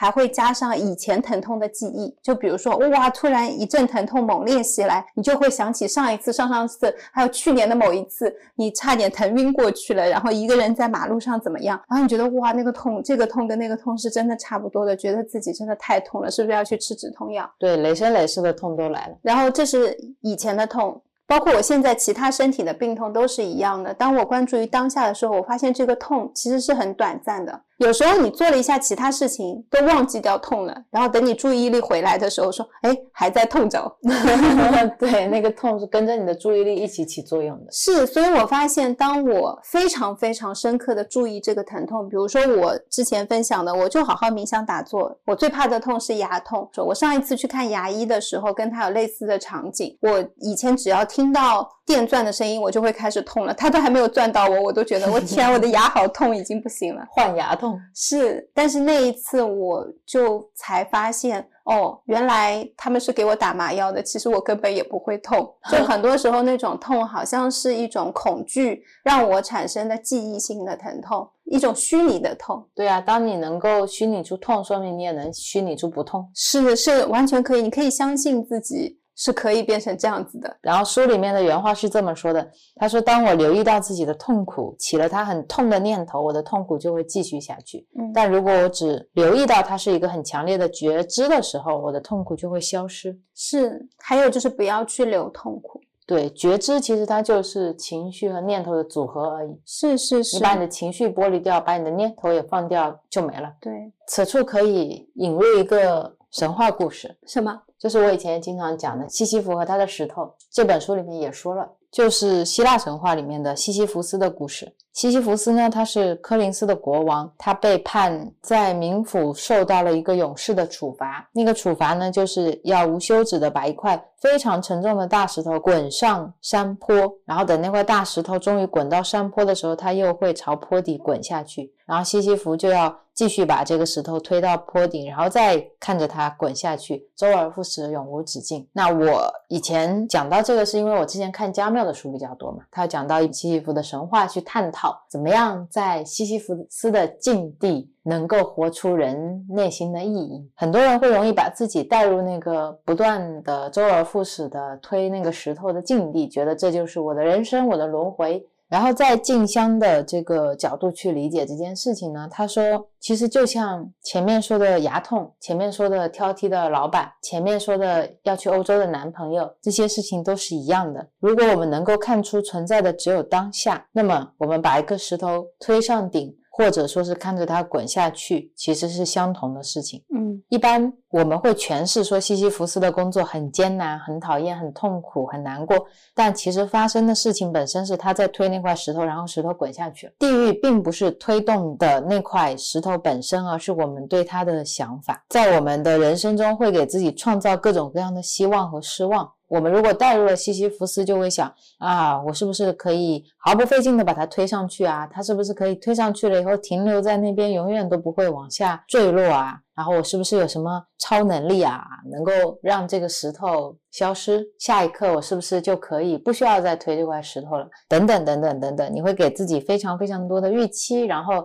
再发现现实不符合自己的预期，然后在自己制造的这个 gap 里面去痛苦，总觉得我们的生命是一个战斗，而那个石头的重量好像就是我们跟生命之间的较量。所以，我们确实像西西弗斯一样，我们和他一样，他在推石头，我们在做当下我们在做的事情，但是我们又在行动之上叠加了批判和意见。当我们说我今天很生气，我今天很不开心，我今天过得很辛苦的时候，这些其实都是你的大石头。你用念头在创造了一个又一个的大石头，你把它推上去，滚下来，推上去，滚下来，每天都无数遍的在重复着做西西弗斯的工作。你会觉得自己是一个受害者，你觉得大家没有好好的对你，老板对你很不公平，嗯，身边的人没有好好体贴你，朋友没有好好聆听你。书里面原话是：当我们去款待我们脑海中的石头的时候，我们人生的石头就会非常沉重。盛宴嘛，石头的盛宴。是是是，我们晚上躺在床上就会觉得我今天度过了这艰难的一天。箴言也是。对啊，那第二天起床，你的石头就又滚回坡底了，你就觉得每天都是这么的。辛苦，每天都像西西弗斯一样在推这个大石头，又不懂这个意义是什么。修行其实要做的事情是不去对我推这块石头快不快乐、痛不痛苦去做一个判断，而是看到我现在在做的事情是推石头，认出这个基本的事实。不要掉到刚才说的那个念头的溺水缸里面。这个技能我们上小学的时候就学过，它叫缩句。嗯，你有上过这个技能吗？没有。就我们会给你一条非常长的语句，比如说我昨天去上班遇到了某某某，然后他跟我说了一句什么话，我觉得非常不开心。哦，是那个缩句，就是你提出主谓宾，对，然后你就结束了。比如说，我非常生气的把一个大石头推上山坡以后，石头竟然没有动，竟然没有动。那么说句就是石头没有动，是吗？有点推石头，石头没动。对这一段呃训练，其实应该在很多标榜成功学或者理性思维的书里面也都有，会说你如何做一个理性的人。那我是不是应该身边有书吗？我要讲点厉害的概念出来。对，会告诉你你要怎么样去控制你自己的情绪，做一个沉着冷静的人。里面一个很重要的呃理念就是你要学会剥离事实和情绪。但是那种感觉是不同的。我以前常看这一类型的书特别多。原来我的感受是我需要控制，是我需要排斥，也就是我要排斥我这部分的情绪。当我有这些念头起来的时候，是不好的。所以我现在要控制他。比如说，我说念头说我跟他的关系是我并不喜欢你，并且你现在出现这么多书里面也说了，你的出现就是不好的，没有办法让我做一个成熟稳重的人，我没有办法变得更有钱，我没有办法去升职，我没有办法有好的爱情，都是因为你。所以现在你又去那边坐着，不要过来打扰我美好的生活。但其实他就是你嘛。对呀、然后你现在说不要过来打扰我美好的生活，这是另一个念头嘛？不要再制造一个新的念头，这就是真正的平行宇宙的世界。大家如果有看最近的科幻片，蜘蛛侠、闪电侠之类的，你就是在无穷无尽的制造新的念影头。分身，是是是，所以我们修行并不是在说我喜欢他，我不喜欢他，我喜欢生命这样，不喜欢生命那样。还有就是去合理说，我现在喜欢他是合理的，B 离开了我也是合理的。现在 B 因为这些原因，他就是要离开我，不是去合理化这一些东西。对，所以这些东西其实，如果你仔细看，它们都是你自己建造出来的。如果现在你在一座你出不去的城堡里面，那个城堡都是你徒手建起来的。嗯，你觉得你出不去是另一个念头，也是你建造出来的。是都是念头。你可能现在像一个俄罗斯套娃一样把自己套在里面了，你都忘记掉你要怎么去解了。有时候很简单，站起来就好了。忘了我有腿。所以，惹我们生气的很多时候，并不是这个事情本身，并不是生命本身，而是我们对生命特定的看法和预期。就像书里面有一句话说：“执着并不是针对我们所拥有的东西，而是针对我们对拥有东西所抱的态度。”嗯很多时候是那个重点落错了。我想起海涛法师说的，他说。印度人是可以直接在火车轨道旁边睡觉的，但是今天住在小区里面的你，可能因为隔壁音乐声音放的大声了一点，你就去投诉。这其实就是在人间，你可以感受到什么是天人的生活，什么是地狱的生活。而当我们去想象这个场景的时候，我的感觉是，其实你并不知道哪一个人在地狱，嗯，哪一个是真正的天人。你一念清净，你就是在天堂。是你不是在一个高档绿化百分之七十以上的小区里面，然后你听到隔壁有那么一点吵闹的声音，影响你睡午觉了，然后你去投诉他。在念头的层面来说，这里才是地狱。是，而那个可能有很多虫子、很多苍蝇在它旁边飞，火车轰隆隆隆在响的时候，它在那边睡得怡然自得，那个可能才是真正的天人。所以很多时候我们去看待这个世界或者衡量的标准是完全颠倒的。对，我们也比较容易投射，就是用我的感受跟体验投射到别人身上产生的那种情绪链接跟同理心。其实你并没有了解对方的处境是什么。这是我们与生俱来的能力，就是妄下判断。我们很喜欢批评，很喜欢陷入批评，嗯很喜欢分别比较。我们生而为人就是这样子，我们就是二元对立的产物嘛，所以我们很喜欢做这样的事情，没有问题。只要有一些人在做一些我们觉得不好的事情，我们就会去产生一些注意力，会忍不住去留意他，然后你会忍不住想去指正他。如果大家去做一个练习的话，你可以去列一下，今天一天二十四小时，你醒着的时间里面有多少时间你会批评别人一次？就像有一些人测自己一天会拿起手机多屏幕多少次一样。每次当你内心产生了一个对别人的意见、分别或者批评，你就记。比如说今天你刷一个朋友圈，看到了，哎，这人怎么发这样的朋友圈？划一个正字。哎呀，这个小朋友走路怎么这样走？划一个正字。哎，今天同事怎么这样说我？又划一个正字。你看你一天划多少正字，也是蛮有意思的事情。你会发现，我们可能隔几分钟就在批评别人一次。我们的生命、生活本身就充斥了这样的东西，那你又希望你的生活是美好的，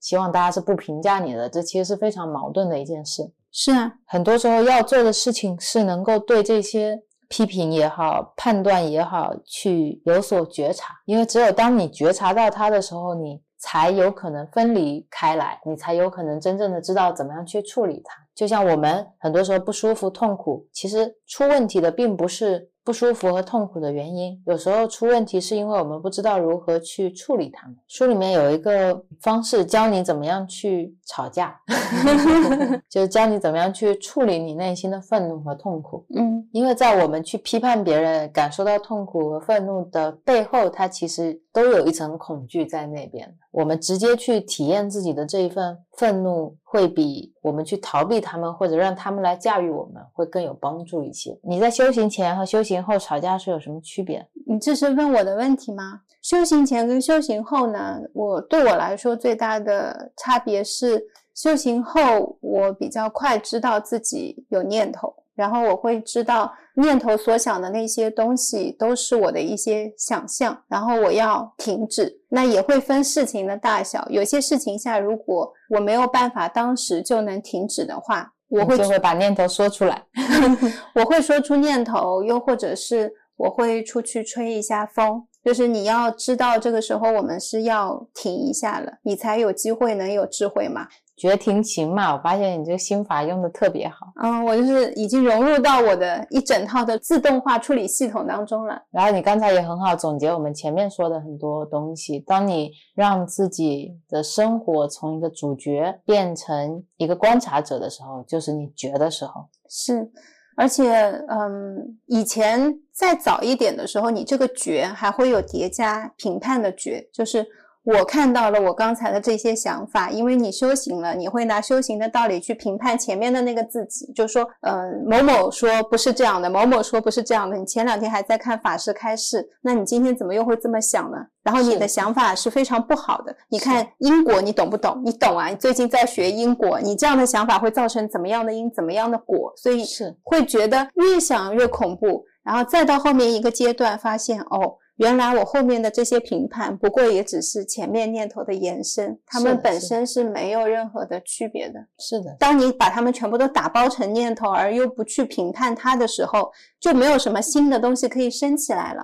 是，因为评判就是这些念头他们需要的一种能量跟运行的模式，你相当于打断了。是的，是的，是的。嗯，然后在修行之前，我可能会要花非常大的力气才能够感觉到我在情绪里，因为我还会在情绪里有很多合理化的理由，告诉自己我现在很冷静，我非常的淡定，我能够处理好所有的事情。其实愤怒只是把我们分开来的一种情绪，对，它会把每一件事情都切成两半。我们其实没有真的了解愤怒。对，当我们真正体验愤怒的时候，你和你的念头其实它会脱离开来，会剩下单纯的能量，然后你可以用慈悲的方式去运用这个能量。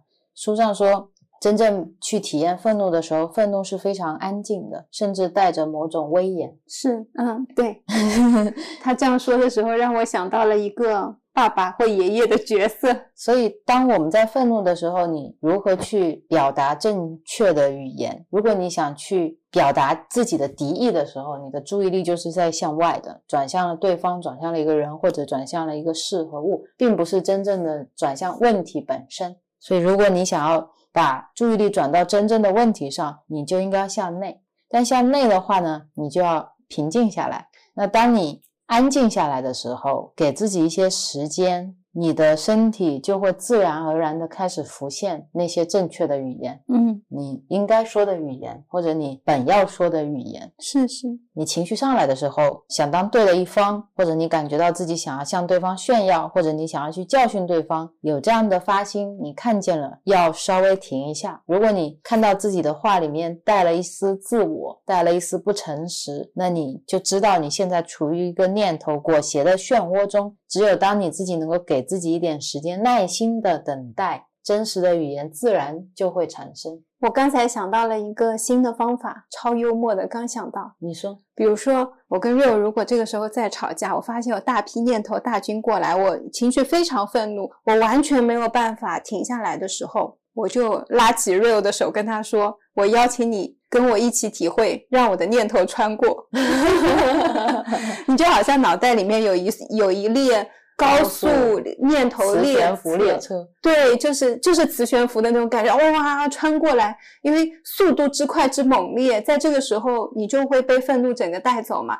但你其实并不喜欢这样的感觉。我刚才想到的场面就是你拉着我的手跟我说，跟我一起体验我的念头，磁悬浮列车吧，然后。本来很安静的空间，一点风都没有，我们两个头发都被风吹的 七零八落，你就感觉那个车哗，然后你就等它过去，你就只是闭眼在看这些念头的磁悬浮列车，它要开多久？可能是八十节车厢、九十节车厢，是其实是没有关系的，因为一旦当你感受到这个列车驶过你的眼前、你的额头那种风的时候，你就知道这就是念头。是的，是的。然后争执、吵架。本身是没有任何关系的，它也嗯只是你跟另一个人交互的形式而已。然后起情绪本身也是没有问题的，但是书里面呢教了一个小技巧，他说你怎么样去测试你的一次吵架或者一个冲突是不是好的，是不是良性的，那就是看冲突过后双方是不是会有怀恨留下。嗯会不会有一个种子埋在那里？这里面的差别是在于，一个是真实情绪，一个是虚假情绪。书上说你怎么去区别呢？虚假情绪就是你现在想起几天前我说的一句话，还会觉得很生气，那这个就是一个虚假情绪。真实情绪是你在某一种遭遇下一瞬间发生的一种反应，就像你突然被人打了一下，哇，脸好痛啊，好生气啊。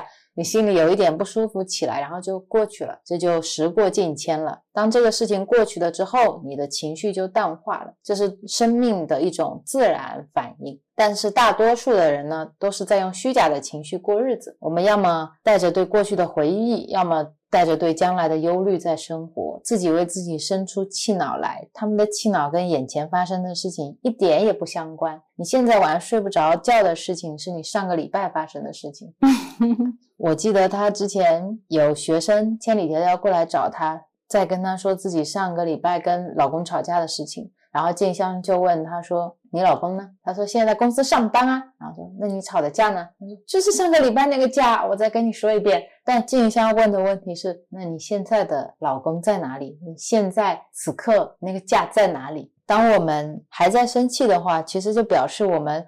嗯，还是在用念头去感受这个事情。只有你用你的真正的感官和觉知去感受生命的话，你是会感觉到的一种自在跟一种实在。是书上有一句话说，一个觉醒的人并不是一件如梦如幻的事情。其实觉醒是一个非常真实、非常实际的事情。如果我们在此刻还想起半年前发生的一件事情，然后伴随这个记忆而来的是我们非常生气的情绪，这个时候要做的事情就是用我们开头说的对生命保有的好奇心来观察这个感觉，就是这样，仅此而已。然后就像你说的，也不要对自己的念头或者想法产生评判。嗯我们刚才说了很多，我们评判别人嘛，但是我们会把这样的模式也套到自己身上，因为你习惯的是评判这个模式。习惯了一种衡量跟比较，就是二元的办法，才能让我知道我是谁，我处于哪个阶段。修行也是一样的嘛，有些人会说，我已经修行这么多年了，我刚才怎么能生气呢？嗯或者说我体验的这些痛苦，应该要让我成为一个更好的人才对，或者说，如果我做足够多的好事，那这个世界就一定要变得很好。嗯这些其实都是一种理想模型，一种建立我们觉得自己应该如何如何，世界应该如何如何。当有这样的句式出来的时候，跟我们最早开始的时候说“我如果有房有车，我的生活就会变得更好”的那个系列是一模一样的，整个思维模式也是一模一样的，只是说你把它从追寻世俗意义的成功搬到了追寻修行的成功上。你现在又把它从批判别人搬到了批判自己身上，但是这个固定模式是没有变的。你要去感受的是批判别人或者批判自己的时候，你自己身体里面的紧张，一种觉知。你能不能听到马路上汽车的声音？然后你能不能看见自己现在在一个溺水的念头的水缸里面？你看不看得见这个漩涡旁边造起来的围墙，以及你？看不看得见？你现在是以自我为中心的，在一个聚光灯的舞台下面，自己在那边做着痛苦的主角。甚至有时候，嗯，你会觉得自己的生活是有一些毛病，有一些问题。我只要纠正了这些毛病，纠正了这个问题，精通了一些什么，专长于一些什么，我就能够把自己的生活过成我想要的样子。或者再近一点，比如说你看到 Rio 跟陈，你觉得啊，他们的分享，我觉得是我很想要的生活。那我也应该要去到舟山，我也要去创业，我也要去辞职，我也要到一个海滨城市去，那样我就能过上像他们一样的生活了。诸如此类的，每一个想法都很美好，但是这些故事里面的人，real 也好，陈也好，我们还是有发言权的。我们其实就只是在做我们自己而已，我们不需要去费尽脑子想我们要过成一个什么样的生活才是我们想要的生活。是因为每一刻你想要过的生活，它都在过，就在你想的那一刻，那个生活已经过去了。是的，是的，是的你已经迎来了下一刻你要的生活，但是你如果还在想我要过的生活，你就永远在流失你要过的生活。所以静香说，嗯，一个成熟的学生的标志就是他大部分时间都没有在做别的事情，他就只是在此时此地过着自己的生活，嗯，就够了。修行就是我们本来的样子。是，有时候在修行的时候，我们可能会突然变得很情绪化，你会觉得很伤心、很绝望，想退转，都是非常非常正常的事情。这些情绪不是什么见不得人的东西，也不是什么特别隐秘的东西，每个人都有，那就是我们本来的样子。你现在只是在体验你自己本来的样子。修行不是说让我们坐着，以便让自己深藏在内心的一些见不得人的东西可以显现出来，好让你可以处理它来改善自己。事实是我们已经是本自具足。是，事实就是修行不是要让我们达到一个什么样的目的。当你去说我要过一个不那么戏剧化的人生，我不能这样，我不能那样，我一定要怎么样，一定要怎么样。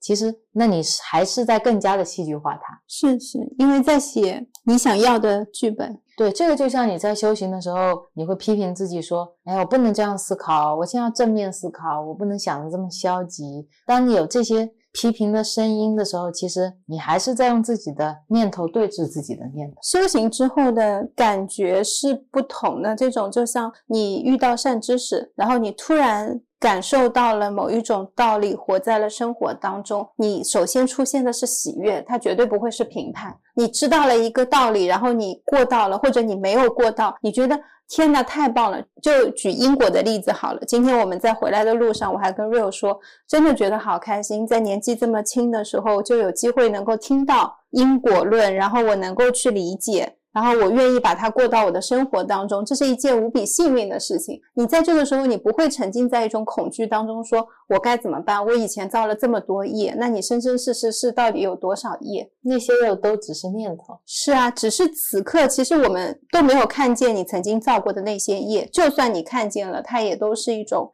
过去。你要过的还是现在的日子。对对，书上也说，焦虑其实它永远是一件事情本来的样子，以及我们认为他们应该是什么样子之间的一个对抗。嗯，它是在真实和不真实之间延展的一个东西，就是在你接纳跟抗拒之间的东西。你如果说，嗯，这个很像我们在拔河，一头牵着那个绳子的东西叫接纳，另一头那个绳子叫抵抗。你就是不断的两边在拉扯。不宽恕，其实它根源于我们惯性的以自我为中心的想法，这些东西都是我执可以对峙的，是没错的。只是说，它可能在我们初期，我们因为太习惯原来的思维模式了，会需要有这么一个过程。嗯，那这个过程呢，其实并不是说我需要去修行，我需要去找到一个寺院去禅修，我需要去做非常非常多的事情，而是你就做你眼前现在在做的事情，然后你要学会去觉察你做的事情以及你现在的情绪。我们就是从早到晚把自己手头上的一件一件事情都做好。而不是去想我有一天要去禅修，每件事情都在行菩萨道，都是你自己的一次机会。对，衡量修行是否有成果的方法之一呢？静香说，就是看你有没有越来越觉得生活不再是一种负担，而是一种快乐。但这并不是表示我们生活中没有悲伤，嗯，而是因为体验悲伤正是一种快乐。是我们安住在自己的不舒服上、沮丧上面，你会发现你还是可以正常运转的，你还是可以继续修行的，你的生活还是可以往前走的。你并不是要需要感觉到美好才能运转你的身体。我们的生命本来就是从混沌中产生秩序，再从秩序中产生混沌，这样子周而复始的。其实跟西西弗斯也是一样的。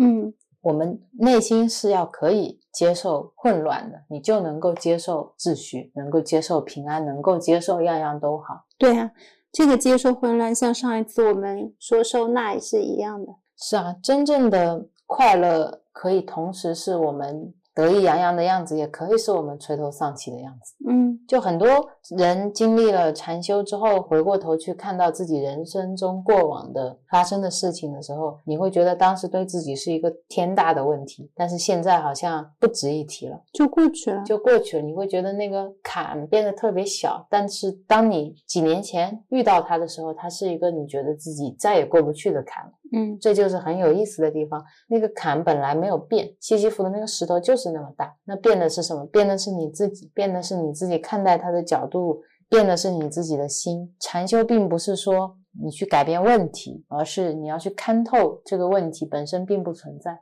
假如我们觉得自己生活中发生的一切事情都不是问题，那就没有任何东西可以干扰我们，就会变成了本来无一物，何处惹尘埃。只是说现在大家一下子可能没有办法如梦幻泡影嘛，那我们现在就处在一个情浮式的状态。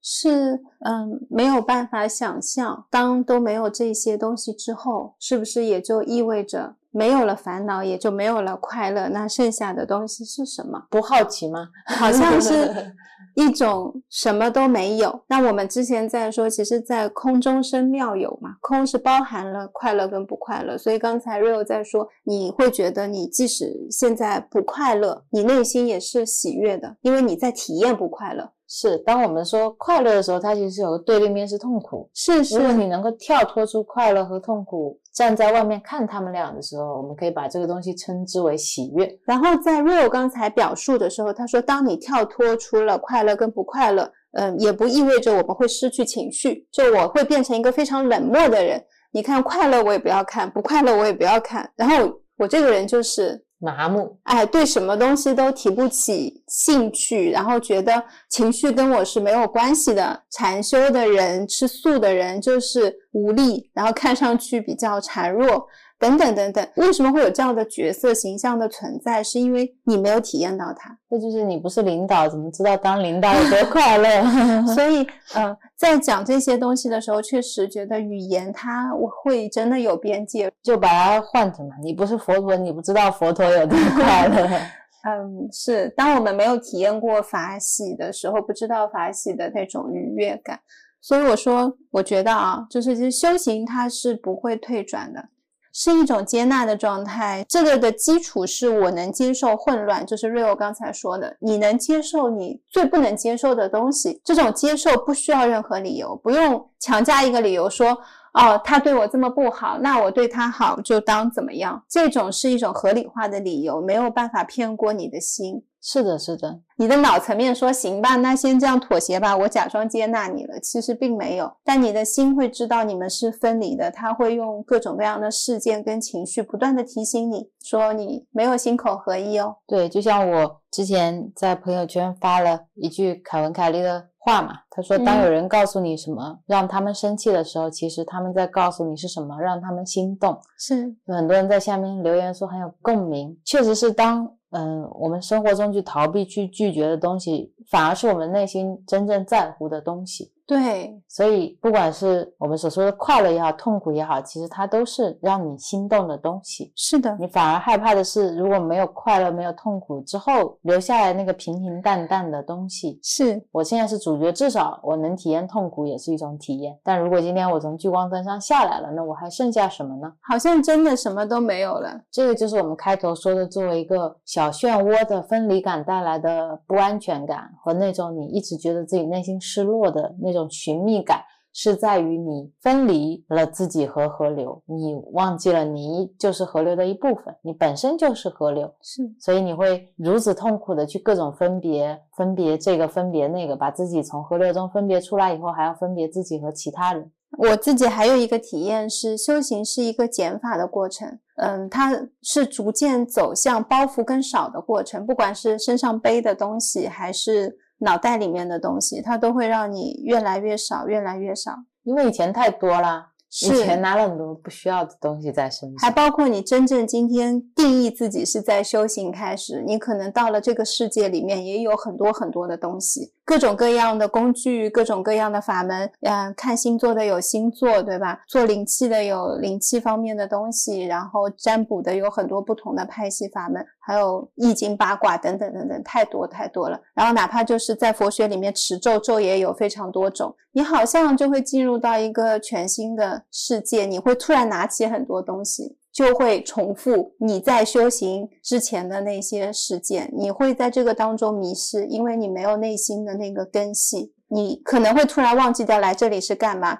听到吸引力法则，说哦，吸引力法则是什么？哦，原来求什么都可以有什么，不如试试看。然后突然说哦，那星座也是挺不错，去学学看。其实并没有说去尝试这些东西是不好的，其实了解有好奇心都是好的。最重要的是你开始的那个动机是什么？嗯，这个动机，这个开始的起心动念，会让你不容易迷失在这些领域里面，让你不会一头扎进去之后忘记看到外面的世界，那就会再次陷入一种执着。所以我们在不管哪一期播客里面都会说，从一开始我们最庆幸的是，我们看的是空性，是所以我们抓住了空性和利他，这是两个最重要的根。你在佛学里面，你可以说你是呃慈悲心、菩提心，是是，你的空性，其实他们就是一个很好的指明灯。对但是你要从内心真正接纳和理解这两个点，也不是一件很容易的事情。是，就是从一个道理到慢慢过，慢慢过，然后不断的过程当中，你去觉知什么是空，然后体验会更新，对空性的理解也会更新，然后才会有之后，是啊，也一直不会有那个 ending 那个终点，就是说，好，此刻这个就是空了，以后不可能能体会到更空的空了，没有的。那你如果有这样的想法，你就还没有空掉。是是是是的。然后刚才曾说的，我说修行它是一种减法，这也是很好的，能够去让你回看你在修行过程当中的状态的一种方式。就像我们从十月份开始，我们现在还是会有看很多新的书、新的开示，这是我们一直不变的。但是比如说像冥想，或者是我现在去做唱诵，我们变得更简单、更随心了。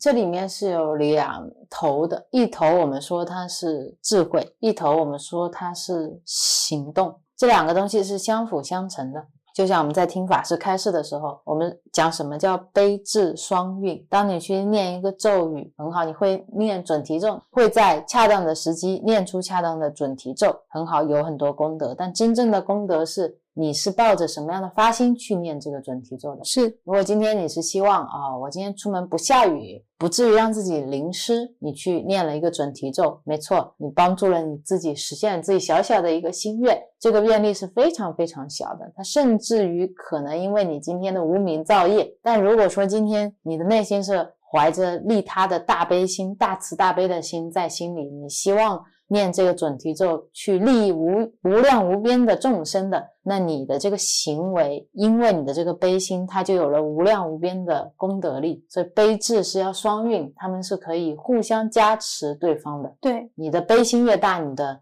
力量智慧就会越大，然后你的智慧越大，你的力量就会越大，你的力量越大，你的智慧越大，智慧越大，力量越大，力量力量越大，智慧越大。哎，听起来是一个非常不错的收益项目，哎，对啊，这就是复利。是嗯，所以这也就是文殊跟普贤嘛，这两个菩萨，他们代表的背后的这种力量，双动力。嗯嗯，双引擎，涡轮增压，所以大家每个都不能丢。你在学的时候要认真学，学到空性正见，然后要念文殊心咒。那你去行的时候，你就要像普贤十大愿，要像普贤菩萨一样去身体力行，把你学到的智慧在你的生活中把它做出来。然后你生活中做出来以后，这些东西会反哺你的智慧。这样才会形成一个循环。所以我们经常听到朋友说，呃，修行有退转，或者我现在觉得失去动力、失去原动力，这种感觉非常好，就说明你在学跟动之间哪一环有破解了。对，或者说你现在到了一个临界点，你要突破这个临界点，造一个更大的能量出来了，都是一件好事，在提醒你在成长。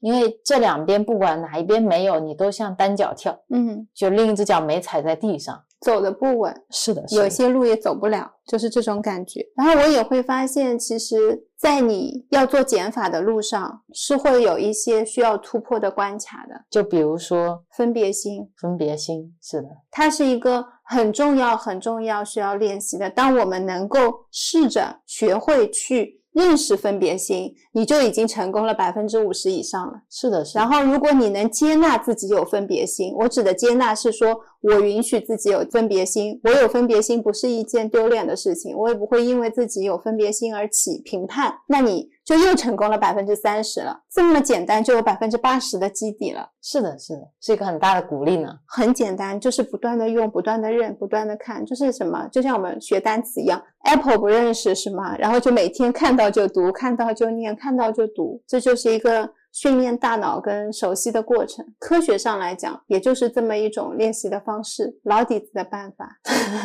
那我们回到书上，书上刚好也讲了一个鸽子的案例，是静香的一个小故事。嗯，他说有一次他接到一个朋友打电话，告诉他说：“你知道吗？今天早上我打坐的时候，四周很安静，突然之间传来了一只鸽子的声音。那一瞬间，没有鸽子，没有我，只有那个声音，就是一个。”很喜悦的自己今天打坐体验的分享，然后他就在电话里面停下来，等着静香给他诠释。静香说：“很美啊，但是假如你听到的不是鸽子的声音，而是有人对你的批评，这两种声音到底有什么区别？”学生说：“我们喜欢其中的一个，不喜欢另一个，但其实他们都只是声音而已。为什么我们会喜欢鸽子的声音，不喜欢批评的声音呢？其实你对一个婴儿来说，这两个声音没有区别。”对啊，因为我们没有听懂鸽子在说我们什么，所以你觉得它很悦耳。它可能在说“大笨蛋，大笨蛋”。所以，我们不仅是听到声音，我们会在听到的声音上面又加一个意见。嗯，而我们去修行、去打坐，其实并不是说要我们达到多么喜悦的状态，而是说。我们可以看出，聆听一只鸽子的声音和聆听老板批评的声音之间，他们其实事实上没有不同。真正的不同是在我们的心里。那做修行就是要让我们直接面对我们自己心里在发生些什么。通常我们的生活就是想要操纵自己，操纵别人。但是当你不试图去操纵他们的时候，不试图去壮大你内心的幻觉的时候，你反而就不会受到伤害了。你对待这一切就只是看着。你纯然的聆听是没有判断的。当一个声音透过空气到达你的耳膜的时候，判断没有存在，只有听觉的存在。他在书里面有举到一个例子，说如果你今天计划好去做一个野餐，然后你希望今天不要下雨，但是今天下雨了，你就超生气啊！你说准备这么多食物，为什么要这样？老天爷太不公平了。但如果今天你是个很爱雨天的人，你就是想要在雨天出去野餐，你就会希望今天可以下雨啊。所以今天下不下雨，老天爷其实也很无奈。很多时候是我们自己内心的强求，它真的是一种强烈的需求。所以我们在上一期聊我们出去玩的时候，内心讲到日日是好日，是因为我们平常在分别雨天、分别晴天、分别什么时候是好天气，什么时候是不好的天气，这些是我们内心需要放下的分别心而已。是，而且我们不仅仅在分别天气、分别其他人、分别自己、分别时时刻刻。所以当我们分别比较的时候，我们就一定会面对痛苦啊。嗯，而修行本身其实它并不是让你去逃避生活的痛苦，就像我们刚才说的，而是你要去面对它，你要去体验它，你要去观察它，最后你要去转化它。是，书里面还有个案例说，你有一个礼拜的假期，然后你休完假回到办公室上班，就看到办公室上很多要处理的事情，然后有很多小便条写着你要回电话给谁谁谁，回电话给谁谁谁。那这个时候，你内心可能就会升起一些念头，会觉得说他为什么要回电话啊？有什么事情没处理完啊？为什么一回来就这么多事啊？就是传说中的假期余额已耗尽。对，然后你就开始不开心了。嗯，同时你也会好奇，我的快乐去哪里了？我的快乐随着假期一起远去了。但实际我们真正要去了解的事情是，快乐并没有去到哪里，只是发生了一件事情，有一层乌云遮蔽了它们。直到我们开始明白，快乐其实就是正在发生的事情。如果我们对这件事情减掉一些念头和判断的话，我们就会有多一点点的快乐透过云层露出来。如果我们能够不去分别、不去计较、不去衡量、不去把自己放在聚光灯下的时候，你会感受到，连我们有很多很多工作没做完也是一种快乐。你有很多很多人可以回电话，可以去结缘，也是一种快乐。如果当我们喉咙发炎的时候，它也可以是快乐。如果当我们突如其来要加班，也可以是快乐。如果我们有一场考试没有准备，也可以是快乐。如果你今天突然临时被解雇了，它也也可以是快乐。通常这些事情我们会把它想象成是痛苦的，但修行我们是要处理自己的痛苦，这不是因为痛苦本身很重要或者很有价值，而是因为它可以是我们的老师，它可以是生命的另一个方面，能够让我们看清楚生命的另一面。你只有看清楚痛苦了，你才能看清楚快乐。痛苦像是一种习题，一种练习，因为我们在快乐里面没有想到过我要怎么样练习。如果我们在快乐当中也练习的话，你就会学会快乐。对我举手，嗯，我们会在快乐中练习痛苦。对，我在快乐中练习，快乐马上就要失去了，好痛苦。这样快乐的瞬间是不真实的。对，以前我也有过这样的快乐，然后我没有了。上一次这样快乐的时候，第二天我的手机就丢了，钱包也丢了。所以这快乐是不持久的，快乐是个幻觉，乐极生悲，给快乐加上了多少的诅咒？对，所以我们就会不断的去缩减这个快乐，或者尝试把快乐转化成痛苦。最最难过的点，不是说我可能觉得快乐会走或怎么样，而是当你一直期待想要的这份快乐给你的时候，你不敢拿，或者给你的时候，你接过来的时候，它瞬间变成了痛苦。是，就像你很希望。你对象说“我爱你”，然后各种旁击侧敲，看他爱不爱你，今天有没有给你买花，下班有没有早点回来，跟朋友出去玩还是跟你出去玩，你是做了非常非常多的思想建设。然后有一天你男朋友跟你说“我爱你”，然后你回他是真的吗？或者说有什么要求就说，或者说有多爱，是一份快乐给到你，而且是你很想要的一份快乐的时候，你会瞬间把它转化成怀疑、痛苦。哎，大家注意到没有？修行其实就是把这个能力转移过来，你是永远有转化能量的能力的，嗯，不管这能量是快乐还是愤怒。那一个修行的人，其实我们不是说就不再愤怒、不再快乐了，而是你知道怎么样去快速的转化它们，是因为你的觉察度很高，你可以看见他们。当你看见他们的时候，你又给了自己一个空隙，智慧升起，知道怎么去处理他们、转化他们。修行到某一个程度，你就会开始发现，在自己的生命中发生过什么问题，其实并不是问题的症结，因为事情总是不断的在发生，发生的事情也总是有我们喜欢的和我们不喜欢的，永远都是这样。这就是无常嘛。书上还有一句话很可爱，他说：“终究有一天你会对自己的过去失去兴趣的。”我们有太多过去了，累生累世的过去。你说的失恋到底是哪一世的失恋啊？失的哪一个恋？是你做男生的时候失的恋，还是做女生时候失的恋？对啊，很重要的是我们有这个机会去体验。我们现在生而为人，我们可以体验快乐，体验痛苦，体验。恋爱体验失去，体验体验睡眠，体验吃美食，体验饥饿，是体验黑暗，体验光明，体验缺水，还可以体验体验重量，对，体验失重的感觉，有很多很多种，可能我们觉得非常正常的一些感受觉受，从冷热到味觉，对于其他的众生来说，就都是特异功能。对啊，他看我们都在显神通，视线吃饭。我想起了一个很有意思的事情。嗯，杨宁老师有一次分享，有一次他在虚空中看到了一个天人。嗯，那个天人特别疑惑的问他说，而且是特别特别不好意思的，就是那种全班同学都知道答案，只有我不知道的那种不好意思。他说我有一个问题特别想问你，特别特别好奇。杨宁老师就说你问啊，什么我能帮你的？他说你们人类说的烦恼究竟是什么？好想打包快递给他哦。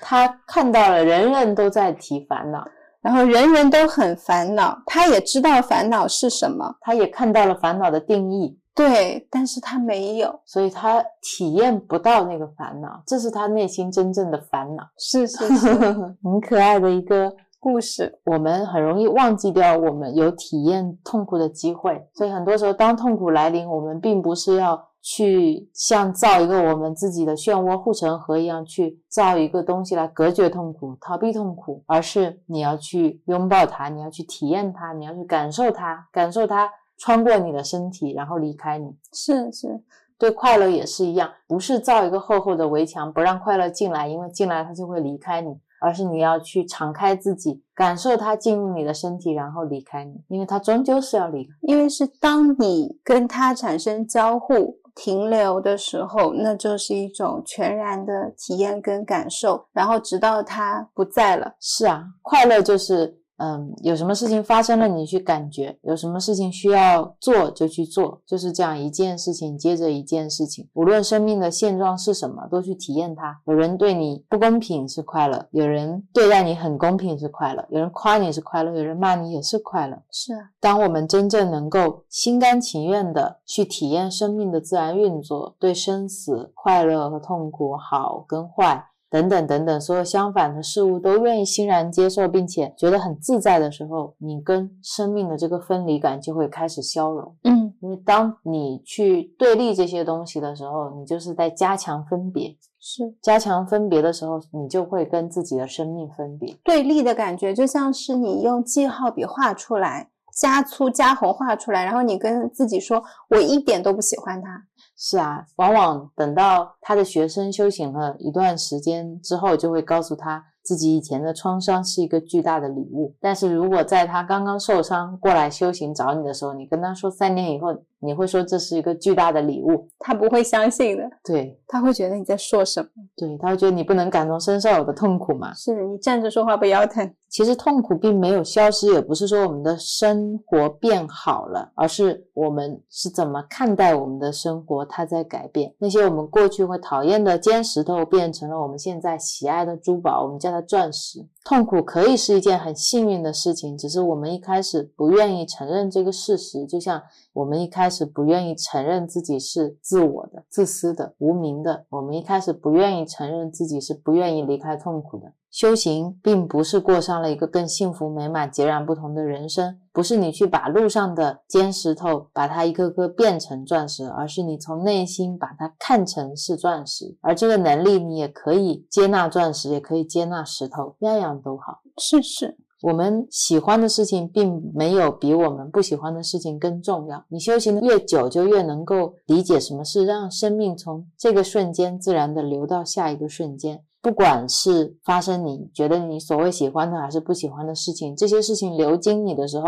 你对他有意识，然后他们就过去了。生命能够越来越自然的流动，你觉得人生也还不错，就是这样。西西弗其实从来都不是一个被判罚的囚犯，活在永恒的处罚里，他已经是自由的。如果你自由，西西弗就自由了。他也只是在做他正在做的事情而已，你也只是正在做你正在做的事情而已。你们都是自由的，解放自己就解放全世界。这也就是我们接下来要说的一个主题：修行是付出。我们本能的会想要去分别、去批判，所以我们在萎缩，我们会到自己的小角落去，到最后我们会自私，我们会希望自己的漩涡可以留住。嗯。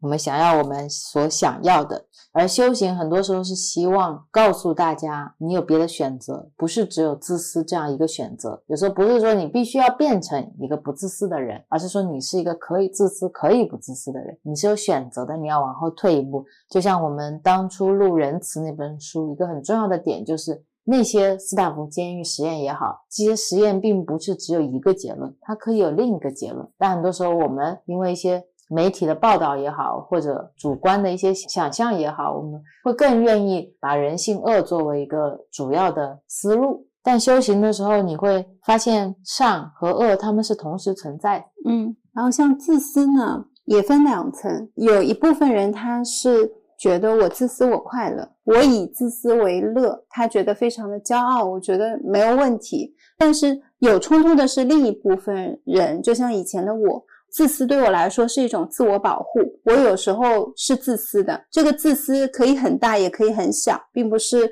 像我以前理解自私，我觉得这是一个特别不好的贬义词。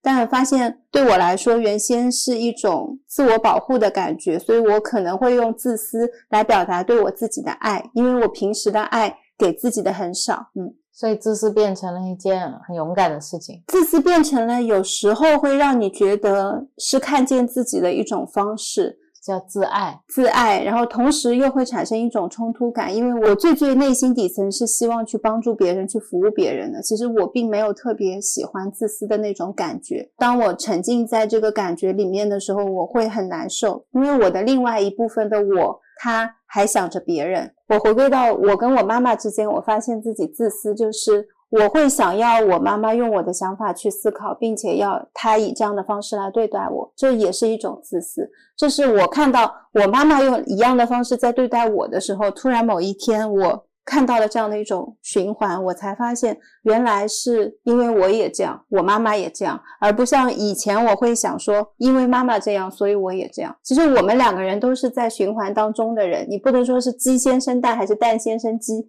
因为是我妈妈，所以一定是她影响我。所有不好的事情都是她，肯定是她给我造成的影响。这还真的是不一定。对啊，因为你现在是主角嘛，那其他所有人都是在影响你啊。然后当我有看到我自私的这一部分的时候，我认出它了，然后我面对它了。自私对我来说还是蛮重的一个词。我在以前的播客有分享过，因为我一直不想成为那个。很自私的人，但是我现在看到了自己的这一份自私。我说好，那我也其实有自私，只是它的表现形式不一样。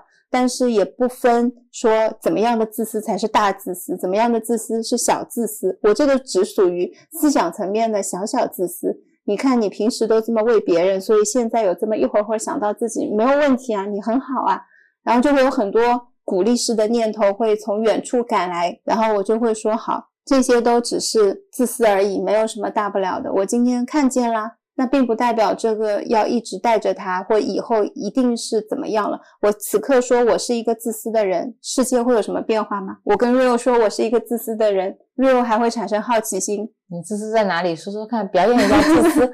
然后我就会跟他说，所以有很多东西，当我们停留在想跟不想去面对，不想去不想去直接看到它的时候，才是最复杂的时候。因为你有好多好多的东西要来支撑你，大脑运作特别累，嗯。而当你直接说好，我就自私了，嗯，没东西了，大脑会觉得什么？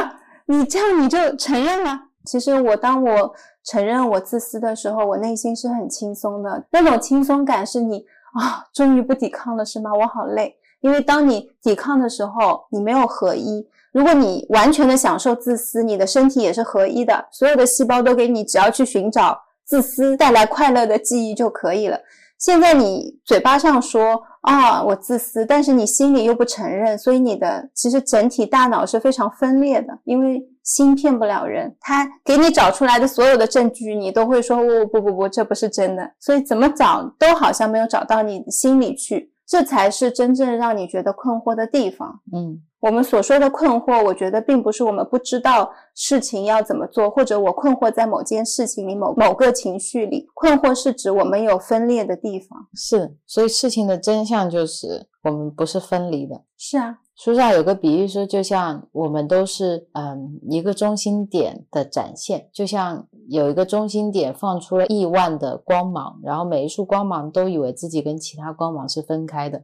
但其实我们每一个人都永远是那个中心点，而那个中心点也是我们，因为每样东西都是有那个终点连接的，我们都是同样的东西。这个最近大家去看蜘蛛侠那个电影，就能通过蜘蛛侠的时间网感受到他在说的东西。我们其实都只是一个多维空间能量的展现而已。对，也不知道在这边妄想分别执着一些什么。我感觉我此生作为人，我来这边来体验。不管我现在在经历的痛苦也好，什么也好，只是说，我觉得修行之后能够让我们明白，你的痛苦也是别人的痛苦，别人的痛苦也是你的痛苦，是你的福祉也是别人的福祉，你回向给其他人，就是回向给全世界，就是回向给你自己。是你把别人的痛苦。背在自己身上，你也是在背你自己的痛苦。这个世界是一个大的循环，它不仅仅像我们以前觉得说，啊、我不相信因果轮回啦，我不相信呃前世啊，然后我也不相信这些，这些都很迷信啦，等等。其实你信不信，很多东西就是用这样的关系，它正在进行着运作，然后也不像我以前所认为的，好像因果是等到下一世才会显现的。这个我根本在现现世我都没有办法去了解。但以我们现在在过的生活，你会发现，等到我们是愿意敞开我们的心去接受的时候，你会发现处处都是提示。太多事情你没有办法用巧合去定义，不可能天天都是巧合。日日都会遇到一些神奇的事情，但是你是要有抱有开放的心态，你才能够看得见。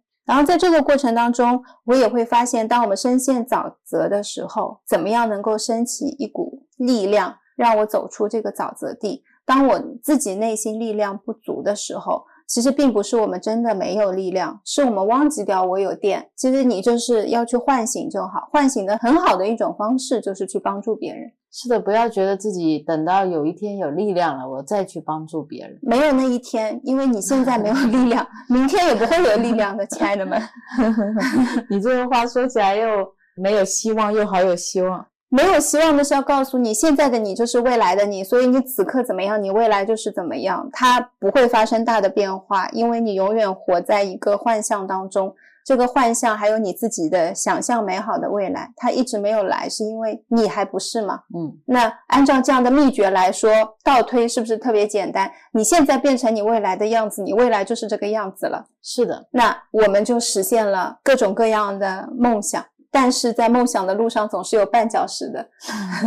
最近正在经历我人生的灵魂暗夜，然后有非常多不好的事情全部都连续发生，这些到底要在预示着我什么事情？然后别人告诉你去帮助别人做好事，啊然后你就会觉得我现在自己深陷泥潭，我要怎么做好事？我真的没有力量，我现在连出门的想法都没有，我就想一个人静静待着，我能有能力去上班已经很不错了。你现在还要让我去祝福一个我讨厌的人？对呀、你知道我有多焦虑吗？我祝福他，谁来祝福我啊？是啊，所以看见没有？其实所有的问题现在都集中在我，就是我。你把这个我写很大贴在客厅，就是因为有了这个我，你现在觉得走不出去。如果你把这个我拿掉，你是很容易走出去的。你如果把我去掉，用刚才念头的替代方法，你就说你给我走出去，你就走出去了。你说你去帮助别人，你就去了。嗯，因为我们没有力量，是有东西拉住我们了。这些如果在佛学当中讲的话，就是一些因果业力了。对你现在就可以把它当念头啊，念头说他很痛苦，念头说他现在没有力量，然后你说我挺好的，对我来帮他，对你来帮他啊。他没有力量你就帮他。从能量的层面来说，你现在如果现在旁边有个能量测试仪嘛，你觉得无力的时候，我觉得也没必要测。你都知道自己能量状态很低，能量状态很低的时候，并不是说我们什么都不做，你的能量状态就会变高了。反而当你一直在想，一直没有办法去克制跟停止这个想象的时候，你的能量状态才会低。是的，是的，那我们想要建议大家能够走出去，去帮助别人，或者说你今天像我们以前说的，去学习布施欢喜啊，布施给别人笑容，这些会让你有一个缝隙，能有原先自己的能量才能升起来。其实能量并不是外面给你的，这其实就是资粮不够，自己积点福报。嗯，简单来说是这样。我现在觉得有一些东西可能我听不懂，或者说我没有办法接近善知识，确实是因为我自己资粮不够。像海涛法师跟传习法师他们的视频、音频，我老早就接触过了，我听不进啊。我觉得他们这个风格我是绝对不喜欢的。但也就是因为这样，我最近听懂了他们在说什么的时候，我发现我以前那些念头真是太多了。我觉得海涛法师跟我总是在讲这个东西有什么好处，有什么好处。可我不想听这些好处啊，我只想知道怎么样去利益众生啊。但我发现他每期都有在讲的，是因为我那个时候把他所说的那个好处放得非常大，我觉得这就不是我心目当中法师该有的样子。嗯，我有着法师像，我有着说我喜欢绝配法师那样的开始，我喜欢杨宁老师那样的方式，我不喜欢他们这样的方式，我觉得他们的方式有很多的问题，不喜欢。但我最近听了之后，我才看见自己的分别心。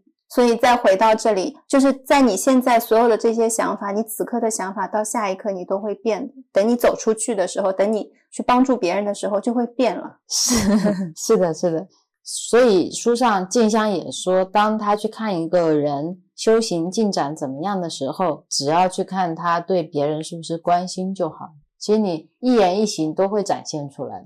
是，就是这个关心，我也觉得就是真的，你眼里有别人的关心，跟只有你自己给别人关心的两种关心是不一样的。我们在。帮助别人的时候，永远不要忘记感谢他们给我们一个机会去帮助。嗯，因为本来他们是不需要我们帮助的。是是是，我们要一直带着这样的感恩心去做这些事情，才会有一种平等的关系。因为我们说到帮助的时候，很容易觉得对方是一个弱势群体，所以他才会需要我的帮助。然后帮助的人感觉跟他没有在一个平等的关系里面。对，感恩这个点特别好，是因为当我们说烦恼即菩提嘛。如果没有烦恼的话，就没有菩提。那如果说没有我们众生的贪嗔痴慢疑，你就没有办法造就出一个菩萨。是，因为菩萨无众生可度嘛。那他怎么度成菩萨呢？所以所有东西都是相辅相成的。菩萨不会觉得今天你众生度我，我成了菩萨，我就比你高级了。是因为在菩萨的眼里，我们每一个人都是佛，每个人都是父母，每一个人都是孩子嘛。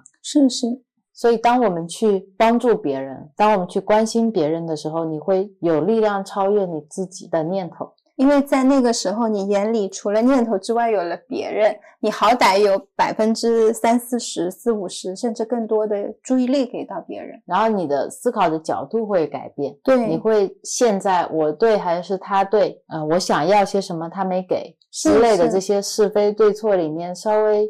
能稍微出来一点，而且你可能啊还有机会会受到别人的启发，帮助别人。小到我出门去捡一个垃圾，把绿化带里面的垃圾都捡掉了。你兴许今天出门结缘，就遇到了其他的人，他们随意的一些话，你就突然觉得，哎，这个好像就是在提醒我最近在发生的一些事情。但是这些因缘都必须得要你走出去才有嘛。是的，是的，我就想起我妈妈原来一个人在家里的时候就会很烦恼，然后现在她因为帮一个叔叔去做饭，经常听那个叔叔唠嗑，讲他家长里短的一些事情，然后我妈妈才发现说，哎，我们家好像就是我给到他的烦恼是很少的，很多时候他要创造烦恼。他说他那天说好多东西好像都是他要讲给我听，然后他对我的一些事情很烦恼，但是我自己并没有因此而烦恼。我说是这样子的，然后他说给那个叔叔听的时候，他说。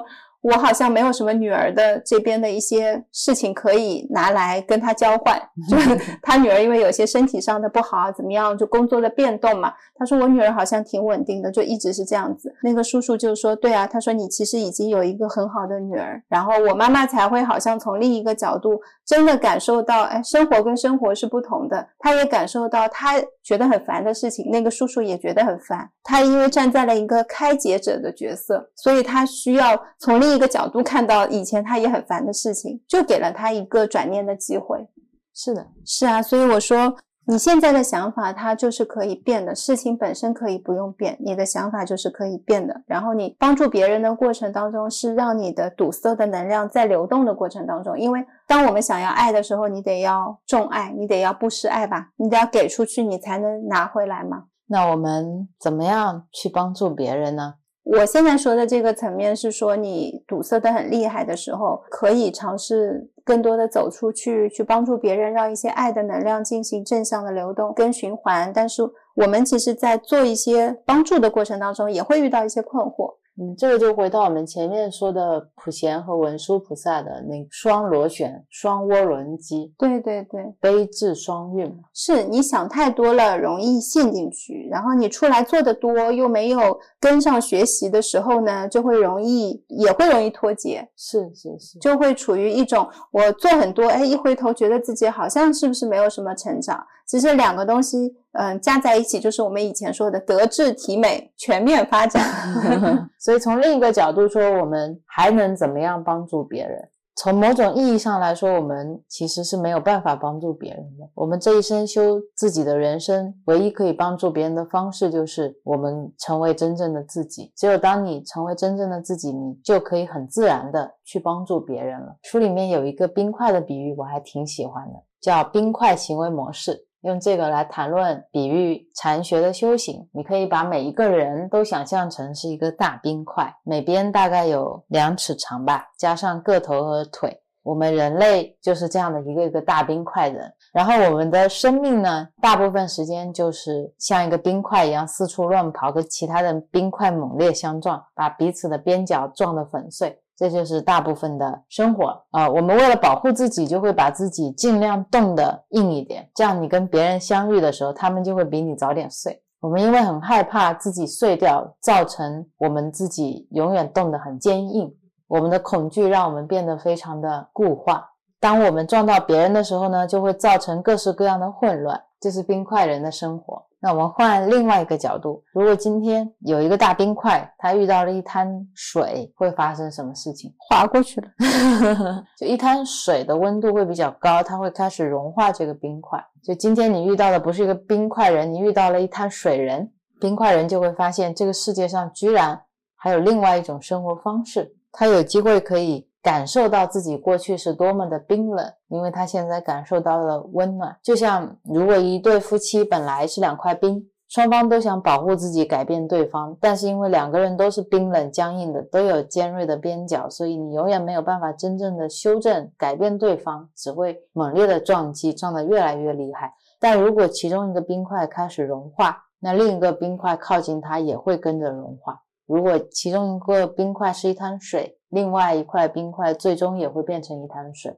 所以事实是，如果我们想要真正的去融化冰块，我们要把自己先变成一滩水。我们的修行就是学会如何融化自己。对于其他的冰块，其实我们没有办法去在自己还是冰块的时候去帮助它。我们要做的事情是，当我们融化的时候，其他冰块也就会一点一点的融化。而且，当你更加温和的时候，你会发现，作为一滩水，你会吸引很多别的冰块过来。所以，我们把自己的生活转移到觉知里面去，转移到慈悲里面去，转移到爱里面去的时候，我们遇见的每一个人都会跟着我们一起去转化。他们就像遇到水的冰块。我们并不是去消除任何东西，我们只是把万物连接在一起。当你没有分离感，你把别人都当成你自己身体的一部分的时候，当你不再跟生命抗争，也不需要去取悦它的时候，你就能够给自己的生命发展出宇宙意识，而这种宇宙意识它也会传递给别人。其实这个世界每样东西都是完美的，每个人都在尽自己的能力去做自己要做的事情。修行也就是帮助我们去。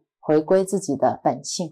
其实你上一段在说的这个，我觉得是可以解开另一种困惑。什么困惑？这个困惑是我修行，我改变我自己有什么用？就是我的家人没有变，他们还是那个样子，然后我总是要面对他们的。所以很多人听完刘峰老师那一期说所有的东西都是你自己的投影的时候，大家就会觉得这是一种理解的方式。万物唯心造嘛。只要我自己的心境变了，万物就跟着变了呀。这是一种投影结果和投影源之间的关系。那如果我改变投影源，就像我们上一次说的，你原件改了，所有的复印件都改了。这是一种理解的方式。然后刚才你说我说冰块那个例子的时候，也是一种方式。就当你去改变你自己的时候，你每一期都会说的，你影响的是一个家庭，每个家庭背后又有一个家庭，所以你像涟漪一样的会影响非常非常多无数的无数的家庭，这也是一种理解的方式。还有一种理解的方式，就是上一次在听法师开示的时候，他们有讲到很搞笑的一个段子，说如果你想要做。皇后，那你就把你先生观想成是一个国王，那你就是皇后了。一样的，如果说你能像常不清菩萨一样，这个世界每一个人你都从内心深信他们就是佛，那你是不是就在极乐世界了？你在一个拥有七十亿佛的佛国土里面去，是多么殊胜的一个环境。这我觉得也是一种方式去理解为什么你要改变你自己的心性，改变你自己的认知，改变你自己。己的觉知，嗯，还有遇到的是一些朋友的困惑，是说我有身边有朋友，他们信赖我，他们过来跟我讲他们的烦恼，我说了呀，但我说完了这些东西，他们。回去又没有做，又是这样的烦恼，然后回头又过来，又要跟我讲类似的这种事情。听多了之后，我内心也觉得很烦，但是我是不是还要继续去听他们不断的在说这些事情？大家的困惑都还是蛮类似的，尤其是身边的亲人，你开始修行了，你知道什么东西更好，你就很希望他们能过更好的生活，嗯。然后你会想要他们能不能也听法师开示，嗯。你想要他们能不能也去了解一下投影仪跟投影这样的这种关系，是因为他们知道的太少，所以他们没有办法解决现在的这个困境。那他们又是我深爱的人，包括说从饮食上也是，我现在知道怎么样吃更健康更好了，我希望他们也这么吃。但是我们其实很多时候也是需要尊重每一个人他们的发展路径，就像刚才说的，如果我们想要去改变他们，也是一种我的执着。嗯其实我们那种改变，如果它不是一种执着，你是一种爱，你是一种利他的爱的话，会有很多行为的转化。就像我们前几期播客分享的好朋友栗子，他会念往生咒。他原来不想处理肉，但是他现在觉得他处理肉，他会念往生咒，那他可以去超度这些动物，哪怕说他家属不知道他在念往生咒，家属不知道他为这块肉做了这么多，又有什么关系？他现在已经会了。其实这种心情的转变，比如说我我妈妈她生病，她身体不舒服，她可以不接纳说，呃，有一些其他的方式持药施咒，他可以不用学，他学不会，那我帮他送啊，我可以念佛经，可以去做啊。其实这也是一种利他，也是一种在帮助别人。其实帮助别人，不见得别人一定要知道，他一定要接纳，他一定要认可，一定要反过来感谢我。是，就像海涛法师有时候他说自己去超市就会先往肉柜走，然后他的徒弟们就会说：“师傅，你走错了，就是那边是卖肉的地方。对，他说对的，我要到这边去给他们念咒，要给他们超度。我觉得这就是很不一样的思路啊。那如果今天我不晓得的，我一个路人路过了，我看到，哎，你看那个僧人进了超市就往肉柜那边是是去走，真的，现在他们也是，呃，吃太久的素，馋肉馋的不行了，只能站在旁边看一眼，看看嘴里念念有词，他不会在乎别人是怎么去看待他，看待他的，因为当你去发心做这些事情的时候，你的那颗真心本身就是回报。是别人的评价和眼光都是伤害不了一颗最真诚的心的。你也不会因为别人多看你两眼，心里面会起什么样的心情？就像瑞欧刚才举例说，哦，他在看我，你根本不会关心他们，因为你全心全意在超度这些肉。对，这就是信愿行三个都是有力量的。对，是的，就是这种纯然的利他中间包含了非常强大的力量。对，然后我也很相信，当那个说，哎呀，这个法师怎么这样的时候，如果他走近看，看到海涛法师那个庄严的神情，以及他对这些肉全然的在超度的那个状态，他会被感染到。是，即使他不知道他在做什么，他也会知道他在做一些有意义的事情。是的，这就是一滩水的力量。对对，这就是你看上去好像水没有冰块来的坚硬，但是，水有它更多的能量。对呀、水是无坚不摧的嘛。就像那天发的那句赠语，杨宁老师说的：“真正的坚强是你的心永远柔软的像水，没有任何东西能够伤害水。嗯，这就是水的包容度。是我们要能够去包容自己，也能包容别人。其实包容它不是纵容，是一种慈悲心的包容。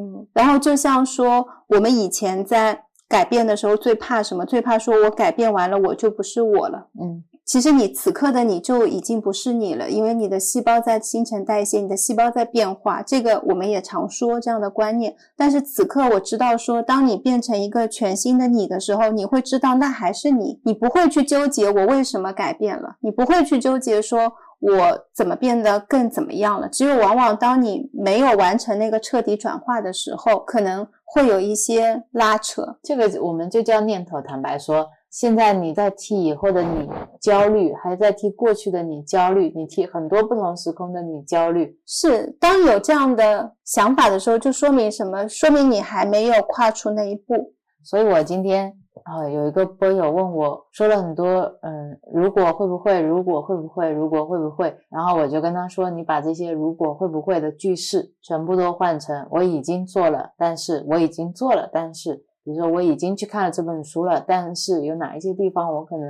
呃觉得没太看懂，有没有什么其他的书是可以补充这部分的知识的？比如说，我已经尝试过了去断食一天，但是我发现我有一点身体上可能跟不上，我可能需要再减少断食的时间。你把所有的未来式全部都换成过去式，就是你全部都已经实践过了。然后你在实践的这个过程中，你看到你有什么突破，什么经验的发展，有什么更适合你个人克制化的一些调整，要不断不断的去认出来，你有哪一些话是未来式的。如果它还在未来式，它就是个念。嗯，通过你刚才的这个句式，我也发现了为什么，呃，我们有时候会没有那个力量去行。是因为把所有的能量都花在了担忧，嗯，跟恐惧上。其实你在前行都还没有花能量去计划。如果我今天真的好好的去做一个计划，这个计划是理性的，它没有包含念头的，你会很快速的就做完了。无非就是我什么时候要做什么事情，在多久之内完成，目标是什么，就简单的就完成了。是的，是的。像书上就说，其实你的。生活和修行是一模一样的。如果你今天是很喜欢逃避生活的，那你今天得要打坐了，要冥想了，你也会想出一个理由来啊，现在不是最佳时机。是是，我现在有事情要忙。如果你很喜欢在平常的时候胡思乱想、担忧。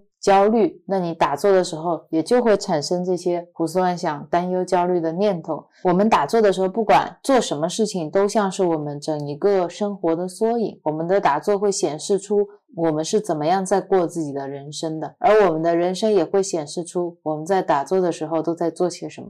你生活当中有念头，你在打坐的时候也有念头，是它并不是一个分离的状态。对，而很多时候我们要从。自我的状态出来，就像你把脚从沼泽地里面拿出来，是一件很难的事情，而且也很容易像我们说的会有重复、有退转。但是我们要对自己的缺乏耐心有耐心，我们也要明白自己不想修行也是修行的一个部分，抗拒和修行也是同样都存在的。我们全都有在抗拒生命，我们也全都有在抗拒修行，但我们也全部都跟他们是融合在一起的。所以，我们的人生就是我们自己有没有在修行的一个检验标准。而最困难的一步呢，就是第一步。静香有在他的书里面总结修行的几个阶段。他说，第一个阶段就是开始对自己的感觉和内在的反应有意识；第二个阶段就是开始把情绪化的状态分成了身体和精神两部分；第三个阶段开始有纯然的体验，不再以自我为中心，就是纯然的体验；第四个阶段，我们会慢慢的更一致的进入一种非二元对立的生活状态。第五个阶段就是一个人的生活跟过去是完全不一样了，有八九成的时间是以体验为基础的，慢慢进入一个无我的生活。嗯，理论上还有一个第六阶段，就是人生是百分之百纯然的体验，就是成佛的阶段。我们的人生就是自己有没有在修行的唯一的检验。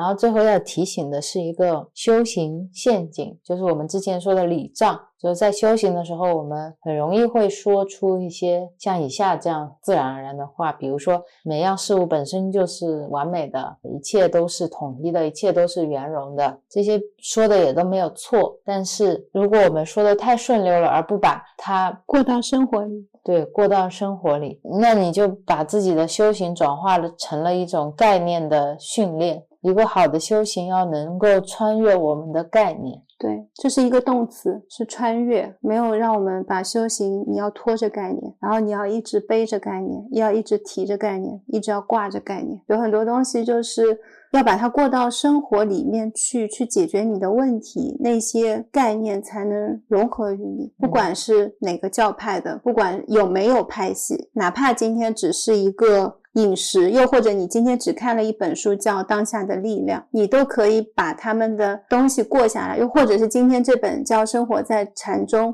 再或者是我今天听到了某一个我特别喜欢的法师或者主持人。等等一些真人，他们在分享自己经历当中的某一句话，他打动了我。那你能不能把他的话过到你的生活里，而不是把这些道理、这些名人名言，它变成了你的一种背在身上的东西，用它来包装自己，用它来合理化某一些东西，过在这里面，跟你带着它，跟你穿越它，是几种都是完全不一样的状态。我相信你一定是感受得到的。如果当你把它背在身上的时候，因为它是你的宝贝啊，你走到哪里都很想要炫耀它，所以今天见一个人就说：“你知道吗？什么是空性？空性，我跟你说，某某法师说是什么？什么拉玛拉玛哈西上师说是什么？你就会在日常生活当中无处不在的，一定要把你的宝贝炫耀出来，拿出来，因为你不拿，别人不知道你修行啊。那这是一种状态。然后当别人听起来啊兴趣缺缺的时候，你就觉得我要去找同道中人。所以修行一定要路上有个伴，就是因为身边的人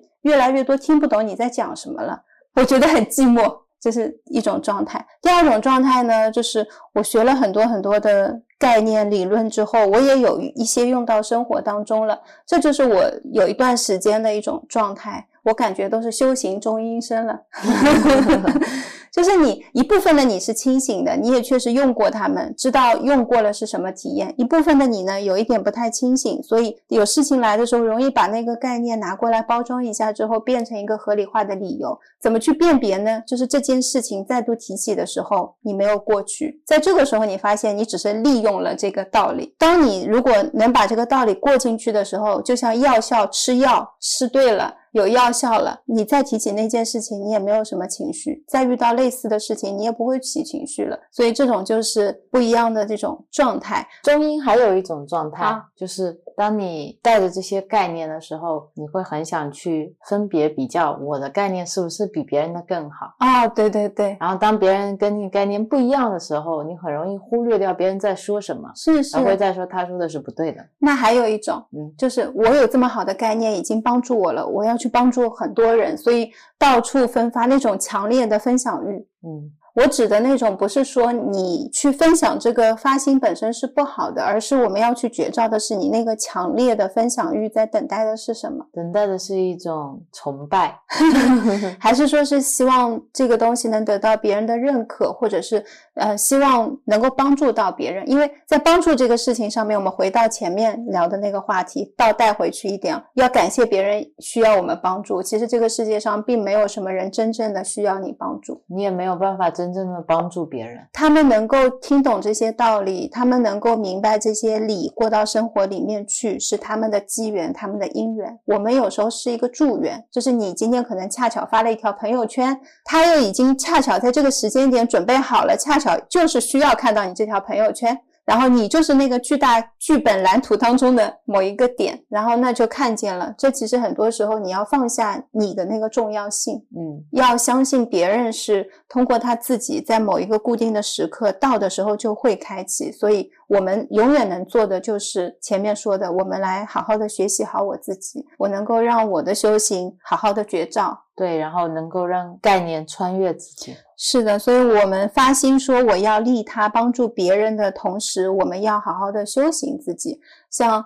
我们要学更多的一些佛法，或者是看更多的一些道理、一些书，并不是说我要去帮助别人成为怎么样更好的他，而是我们成为更好的自己的时候，我有智慧的时候，自然在别人遇到困难又向我求助的时候，我们一起会有办法。然后你在那个时候，你的烦恼会更少，你会更亲近一些，在念头上面，你能看见一个事情的全貌。也会帮别人看得更透彻一些。那当然，同时也是一样的。今天这个人过来跟你聊了一个天，他发生怎么样的转变，你就只是其中的一个助缘。是的，是的，是。嗯，别人接不接受你现在的这种修行方式，它不是最重要的。最重要的是，他们能感受到你，你是什么样的。你修行之后，你变成什么样了？你变得更。自在了，你对待他们变得更友善了，你更愿意笑了，这些是他们真切会感受到的，而不是每天挂在嘴巴上面的道理，或者说你怎么不是那样的？对，或者说你应该要这样，你应该要那样。那如果你用这样的想法在对待他们的时候，那没有变啊，就是你到了一个修行的赛道去做了跟以前一模一样的一些事情而已。然后，像我们现在很多的一些概念理念，大家要知道，它都是可以转的。就比如说，我们在说卡点，大家很喜欢说卡点。这个卡点就像我们夹衣服的一个夹子，你晾衣服，因为怕衣服滑掉，就会在肩膀上夹个夹子。你不会一辈子都夹着这个夹子的，衣服干了，你把夹子拿掉了就好了。所以，其实再说的卡点，也就是这么一个夹子。你把这个卡点夹上去了，你再把这个卡点拿掉，现在已经没有卡点了。哇，想到了一个连环悬疑案，什么？就是有一个晾衣架，每次不管我晾什么衣服，在那个地方都会出现一个夹子，嗯，很神奇的。我 A 件衣服已经干了，收下来，B 件衣服放上去，它又有了那个夹子。你知道怎么来的吗？你放上去的，对我每次都很小心翼翼的把它再夹上去，告诉自己它从来没有消失过。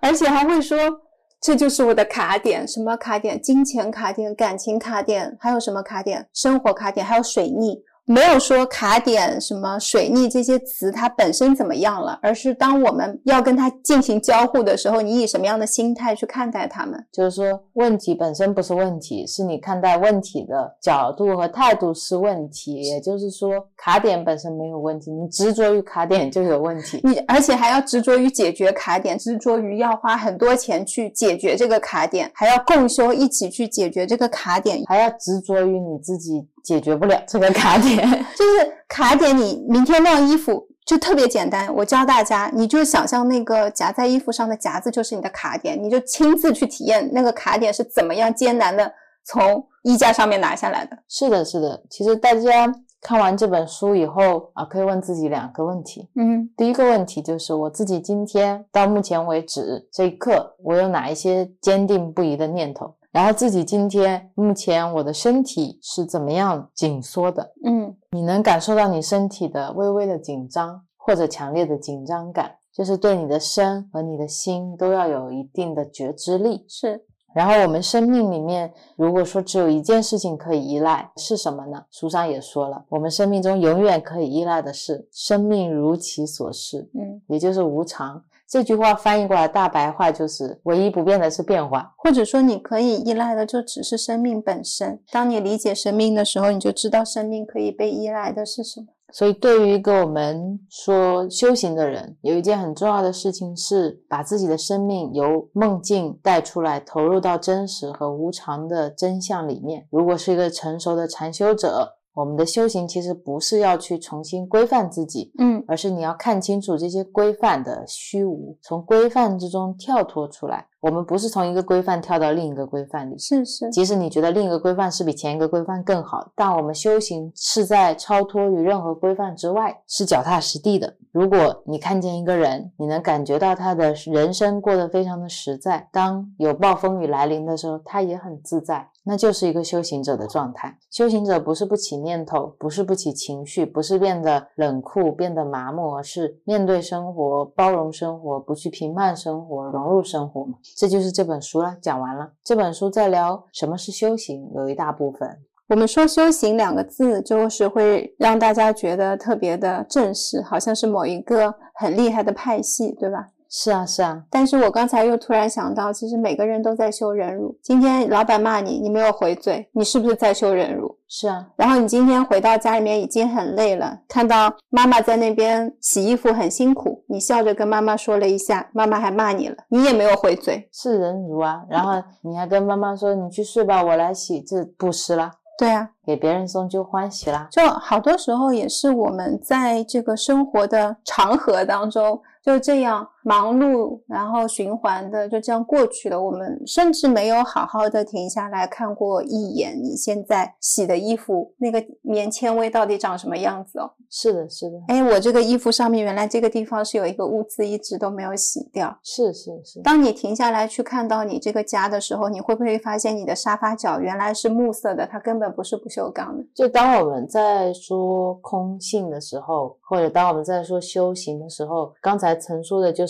修行本身，是而不是书本上的那些东西。是我记得在杨定一博士在聊什么是真正的修行的时候，他说修行是要闻思，其实就是我们今天说的。悲智双运，你要通过听闻佛法，然后自己去思维。就你只听闻不思维不行，你只思维不听闻也不行。是他说，如果你听到别人说，因为龙树菩萨说空性，所以是空性；因为释迦牟尼佛说是空性，所以是空性，这是一个不负责任的做法。虽然龙树菩萨和释迦牟尼佛都说了，但你也要通过自己的思维去体会、去感悟、去消化，因为只有这样子，空性才能成为我们的境。界，不然就算佛经中《金刚经》说一切如梦幻泡影，你却一丁点儿也没有体会到，你没有吃到过，你只能说我听说释迦牟尼佛是这么说的，我听说龙树菩萨是这么讲的。到最后，你把释迦牟尼佛、龙树菩萨拿掉了，你说生活就是空性，但你还是不懂什么是空性，是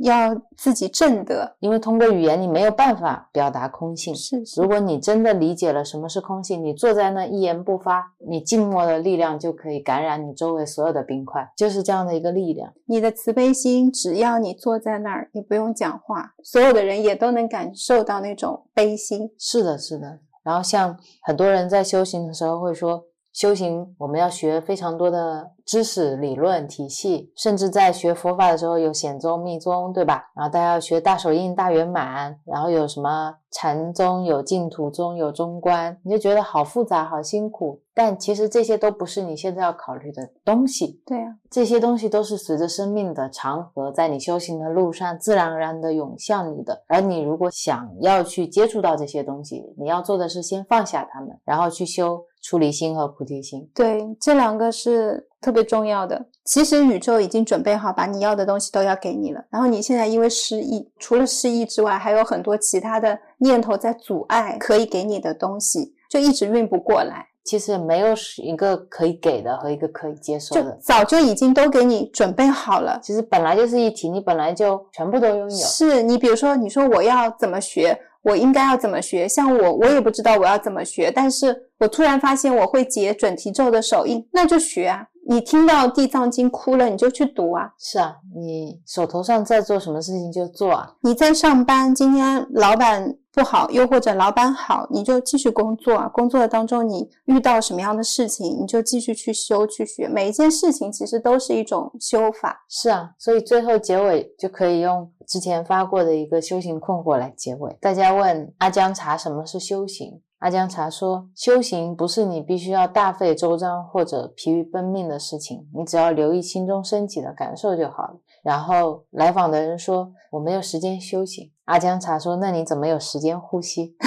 其实修行就是简简单单，你只要在呼吸了，你就是在修行。所以我觉得修行是一瞬间的事情，它是刹那刹那的事情，它不是一个你要规划我十二岁起开始修行到八十岁结束这样的一个计划。也不是说我今天一定要有半个小时、一个小时坐下来打坐，我今天才算是修行了，或者我一定要念诵普门品几遍。我一定要念诵一百零八遍的文殊心咒，或者我今天一定要看完一本跟灵性成长有关的书，是，这才算是修行。如果你从质量上面来说，你今天有一遍文殊心咒，你是带着慈悲心去念的，你跟菩萨是相应的，那个功德力大过于你满脑子是念头，然后坐在那边读了一个小时的文殊心咒。读了一辈子的文殊心咒，是你念念都没有在文殊菩萨上，都没有在众生上面，那你在念的是你自己啊。然后一样的这种模式，现在在修佛法，以前生活中、工作中的模式，只是套搬到了佛法上，还是没有觉照到自己。所以变化就在于一样的，我今天不持咒，不念心咒，我不学佛法，我能不能去修行？你一样在修行。我今天跟妈妈的关系有一些什么样的问题？我发现了，我们在一个模式当中，我去做出改变。对，所以我现在郑重的回答那个问我们是怎么样修行的一个波友，就是我们其实每一期都在回答他的这个问题，就是我们是怎么修行的。嗯，因为修行这个东西它没有开始，是没有结束，它是无始无终的一个过程，每一秒每一瞬都是全新的开始。我好几辈子前就开始修行了，不知道哪一世。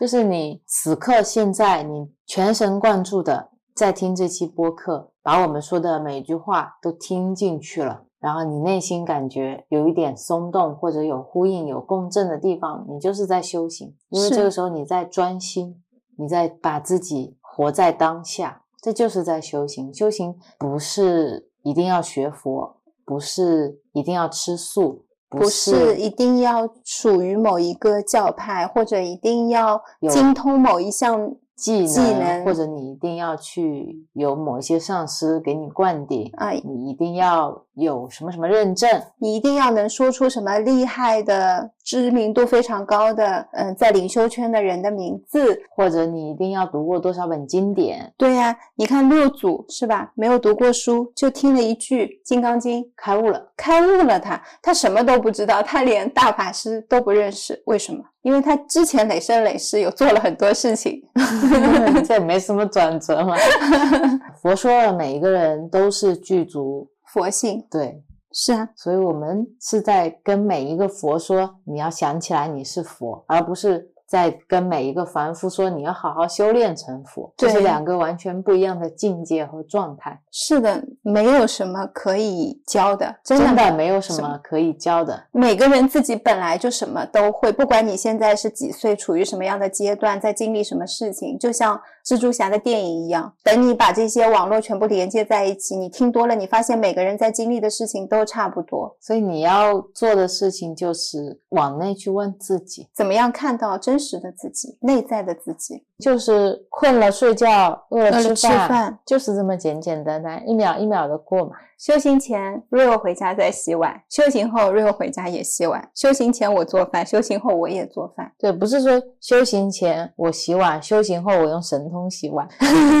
修行前我们坐飞机出去玩，修行后用神足通出去玩，不是这样的。你修行前、修行后，你是做一样的事情，看一样的书，听一样的播客，跟一样的人在一起。但是你已经不是一块冰块了，是可能对于别人来说，他们不知道我到底在做什么。比如说像我妈妈，她不知道我到底现在每天在做哪些东西事情，但是她能感受到我的变化。他们是一定可以感受到你的变化的，因为你们就是有交感的，你们就是从来没有分开过，你们就是连在一起的。是，就是一种纯天然的连接，就像树的树根都是有真菌帮它们连接在一起是一样的。我们有很多看不见的网，其实我们本身大家就是相互影响着、相互变动着，这也是很有信心的一件事情。因为你修了，爸爸妈妈可以不用修，你懂得更多，你有更多更好的方式，完全可以让他们。能够快乐的过这一生，你学会什么是快乐的过一生，他们就学会了。是的，你看这个世界，人人都是佛，那你又怎么会不是佛呢？对我们介意的事情呢，无非就是那些对介意自己、介意别人。等你把这些通通都拿掉了，然后也不用再去想说为什么这个世界它给了你这么多的这些规矩，它束缚了你这么多年。你等到今天，你才发现，哇，嗯，这个世界完全有另一种打开方式。那过去我这些年的付出算什么呢？如果你有这样的想法，你还没有开门呢。就是你真的走出来了，你回头再望你，你充满的只有感谢。对，是的，你从自己是不是内心真的充满喜悦、充满感激、充满爱，你也可以知道你自己现在是不是走在修行的路上了。是，心里是不是装着别人？也不用说需要一个打分表啊，说，呃，修行早上冥想可以三十分钟打勾，你这样可以得一分。没有人给你评分的，因为每个人都在过自己的人生。我觉得也没有谁能够有一个。特定的评分标准和资格来说，哦，我觉得你现在修行不到位哦，你应该要怎么样？又或者说，哇，你修得很不错，是吧？我想起传习法师，他在去某一个山上，他们会用硬币吸在第三眼的位置来。比拼说自己修道修的程度是怎么样？我们现在没有这样的能力嘛？你自己去用你自己的心来看，你现在是什么样的状态？是的，然后平常看书，其实它只是作为一种你跟自己交流的方式。别人说的再多的话，它也只是一种小声的提醒，告诉你，对你本自具足。像这本书，其实你不用翻开它的书名，就已经告诉你了。生活在禅中，嗯，反过来你也可以说禅在生活中，它没有在别的地方，它就在你的生活里面，时时刻刻、每分每秒。然后生活在禅中，就是你要把禅过到你的生活里面去。是，然后我也想分享几个方法给到大家，嗯，带着修行去生活，怎么样？当你内心力量很缺乏的时候，你意识到了你很想出来的时候，我们怎么能自己给自己力量？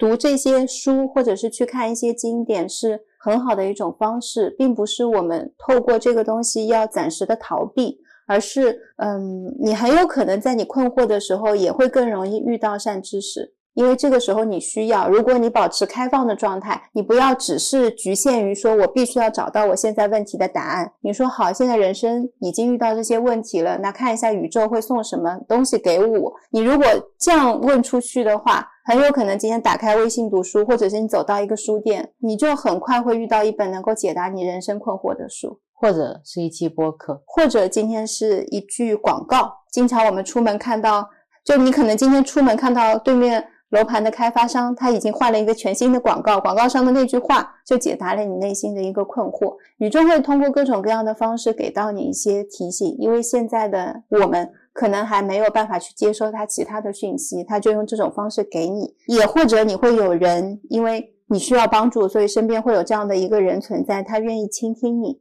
但是无尽的诉说跟发泄没有办法真的帮助我们前行。很多时候，等你发泄完了又回来，又是这样的状态，就说明这是一个轮回嘛。那我们可以尝试去做义工，我们可以尝试每天去做忏悔，去学一下忏悔，然后可以读一些经典，简单短的一些普门品啊。读一些咒，然后包括它的回向文都要念。你不懂是什么意思，你也可以念，先念起来，没关系。因为只是去读一些东西，就像小学读课文是一样的。它不是说你读了这个，你就一定必须是一个佛教徒。对，就像大家在嗯下单的时候，其实结缘了很多的心咒，我是很开心的。就这小小的一句话，简简单单的念，跟着念就好了。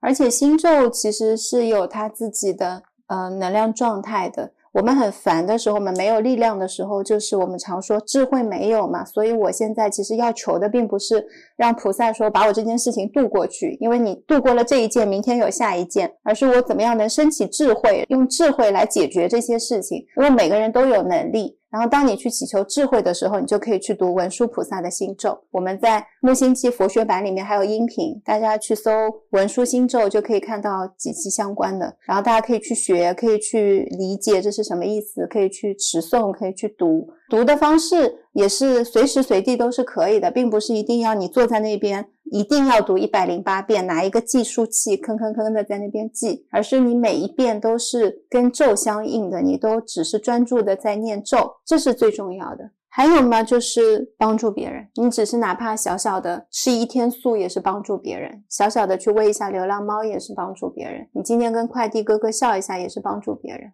是的，就是存好心，说好话，做好事，多种福田，福田跟善因。我现在切身的感受是，真的是这样子。我以前可能福报不够，资粮不够，所以要多做善事，多做好事。之后，等你资粮慢慢多了，你一些东西就会看懂，就会听懂。所以最难的，就像嗯，刚刚那个书的作者说的一样，不管这个修行有多少个阶段，第一阶段总是最难的。是，就像刘峰老师说的，当你要推动一个桌子的时候，就第一下的静摩擦力是最大的。当我们要突破维度的时候，第三维到第四维是最难的。当你打坐的时候，等到你。半个小时以后，对，就是最难的，总是那个开始是最难的，为什么呢？因为开始还没有体验到。对，等你真正进入到修行的状态之后，你不会再有这些问题了，自己就会升起智慧去帮助后面的你去解决问题了，就是这样。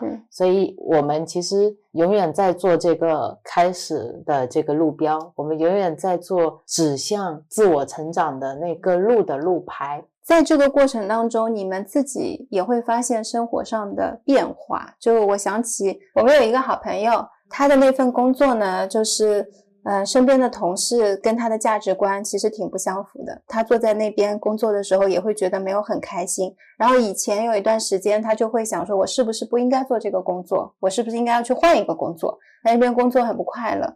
等到后来，慢慢的你会发现，他心态上面的转变是，他逐渐就好像放下了对于这些同事的关注，因为他说，你的情绪就是你的能量，你的注意力在哪里，你的能量就在哪里，口播了一万遍。好，然后他们就想说，好，我不应该要把我这么多的注意力给到他们，也有一个自己学习跟转化的过程，然后再到后面，他有经历了第一次的部门大的变化，换掉了他第一批的。办公室同事，然后中间还有包括办公室有一些同事被离职，但不是他，然后他就换到了新的部门。换到了新的部门之后呢，发现哎，情景比以前好一点了，但是呢，还是有以前的那些问题在。有时候还是会想起我们说刚才 real 口播的那一句话，然后他就管自己生活，该休假休假，该上班上班，该加班加班。有时候他加了班下班还会来我们店里坐一下。到最近他跟我们说，哎，又变化了，他办公室的领导跟同事又要走了，可能原来也没有处的特别好，但他很意外的发现说，好像身边的这些人都会在流动。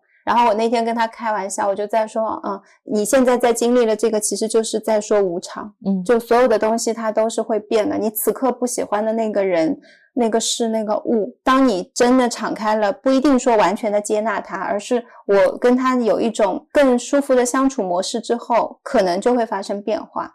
然后很多时候，我们总是想着我一定要费劲的要去怀着抱怨，每天有很多的冲突，处在这个环境里的时候，其实你并没有对这个环境起什么样的作用跟变化，只是说我们在这里放进了更多的愤怒，更多的不喜欢，在一个我每天都会待超过八小时的地方，包括一个人，我每天都会见他至少两三次、三四次的老板，或者是以某一个同事。我不断的把注意力给到他，然后告诉他我有多不喜欢他，跟他产生这方面的一些链接。所以，当我们转念的时候，这个变化在于说，我依旧会看到他，只是我看到他了，我可以不用喜欢他，但是我也不必讨厌他。你可以有一种更中立的状态来看待，你才有可能能看见自己以前的那层愤怒跟憎恨，这个背后是什么？可能它背后仅仅只是来源于你想要得到认可，这个老板一直没有认可你的辛苦付出，你是这个公司最努力的人，但是他看不见。加薪的时候有别人会拍马屁的人加的比你要更多，但你觉得你才是那个真正会做事情的人。你其实背后想要的是这些，并不是说这个老板有多可恶，你也接受加班，你也。愿意加班，又或者这个同事是你本来很想跟他处得好的，只是某一天你听见了他跟其他同事在说你的坏话，你觉得这个人实在是太不值得信任了，他怎么可以这样说你？其实就是那一刻的那一颗恨纠结在了那里。如果发现了，我们还可以有机会去跟他说，我那个时候听到你说我坏话了，你可能能现场听到他是怎么样去去想的这件事情，或许他也会很意外。就是很多时候很多事情，当我们纠结于内在的时候。不仅仅是对你没有办法获得释放，对于对方也是没有，对你的工作没有，对你的感情生活可能也没有，因为你执着于抓着这些东西，回到家还要不断的讲，你的另一半也要听。我那个朋友也没有说自己在修行啊，对吧？朋友只是有时候听了一些东西，然后跟我们来聊聊天，然后他自己会有很多自己新的一些转化的变化跟想法，跟我们来聊聊。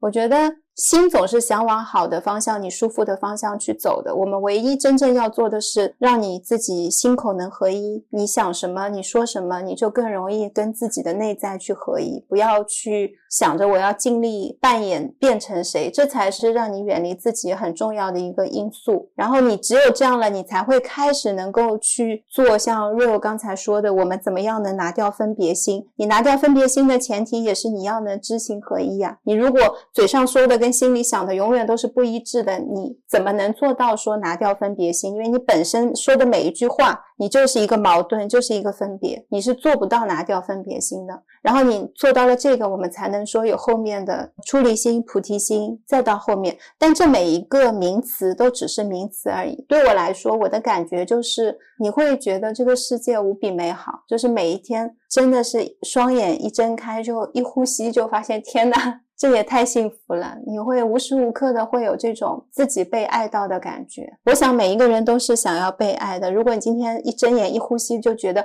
天哪，我就已经开始被爱了，你是一种什么样的感受？这种是源源不断的空气能的爱。是的，然后这种源源不断的空气能，一睁眼就有的爱。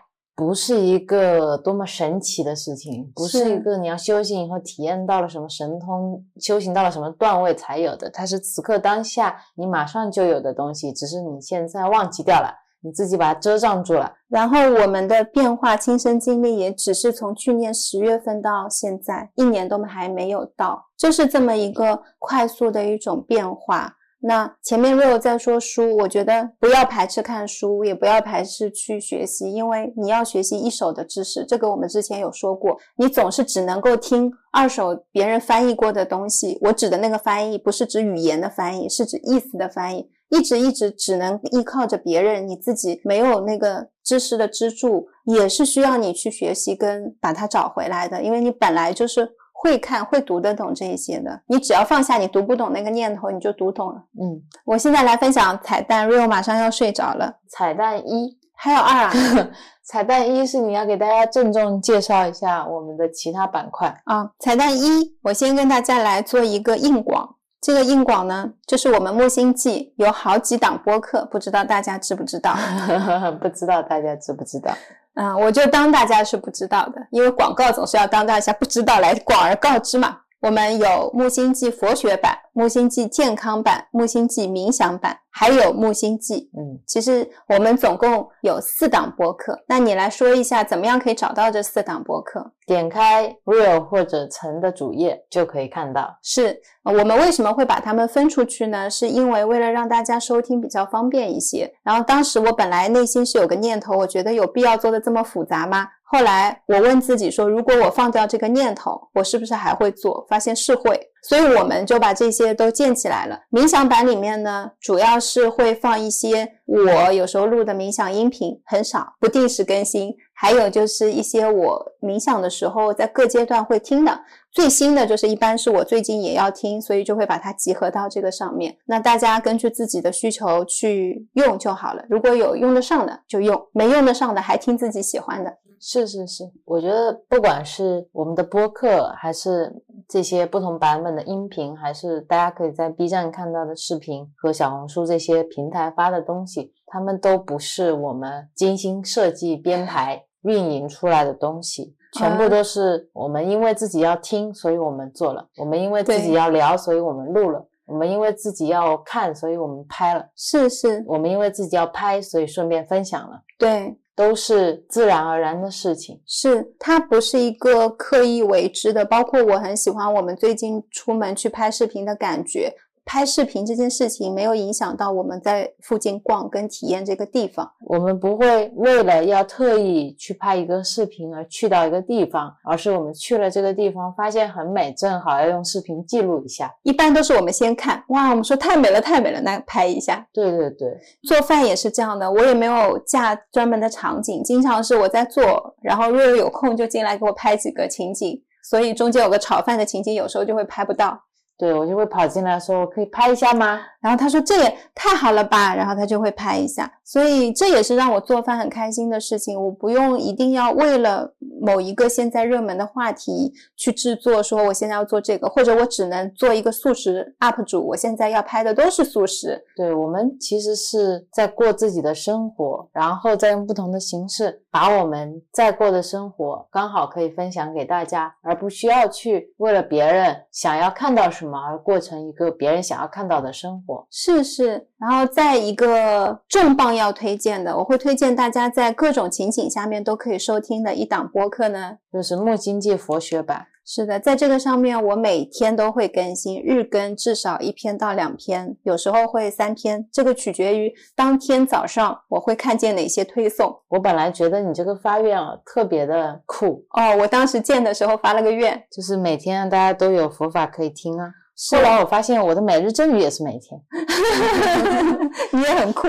嗯，嗯，没错啊。互相肯定一波。是，当时发这个愿，一开始的时候没有想过自己会不会做不到。其实发愿的时候，你很容易去担忧，就说，哎呀，我要是哪一天出去旅行哦，就没有办法日更该怎么办？那我是不是就做不到？我就不能发这个愿？愿可以不用发，但是我可以每天做。其实这个后面我们是给自己留了一个冗余的，这个冗余就是。我可能会做不到，到时候也没关系，也就是这件事肯定会发生，嗯，因为我认为他做不到，就是会做不到嘛。然后我那天特别坚定，我说为什么会做不到？可以啊，我们就是每天要更新，不管我就是要更新。然后后来发现去旅行的时候要带电脑了，因为要排阵雨跟更新佛学版。然后一开始佛学版呢，是因为大家听一些开示是不太方便的，然后我就想说，如果有家里年纪大的人，爸爸妈妈类型的、啊、叔叔阿姨他们在学佛法，也可以听一些年轻一点的法师开示嘛。然后他们讲的也蛮有趣的，哎，后来发了之后发现，像我们这样的年轻人，原来很多人也都是对佛法很有兴趣的，所以在上面会看到有各种风格、不同语言的法师。我指的语言是也有闽南语的法师，大家听不懂嘛，就尽力听，想听的时候就听，自然而然会懂。对，我想说这个开示不是全部，你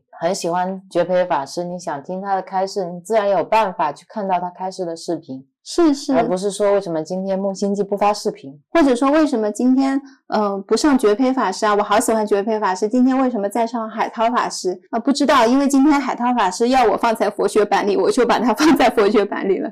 对，它不是一个全部，它只是一个路标，就像我们的木星记现在在聊的博客，我们是一个路标，指向你心里。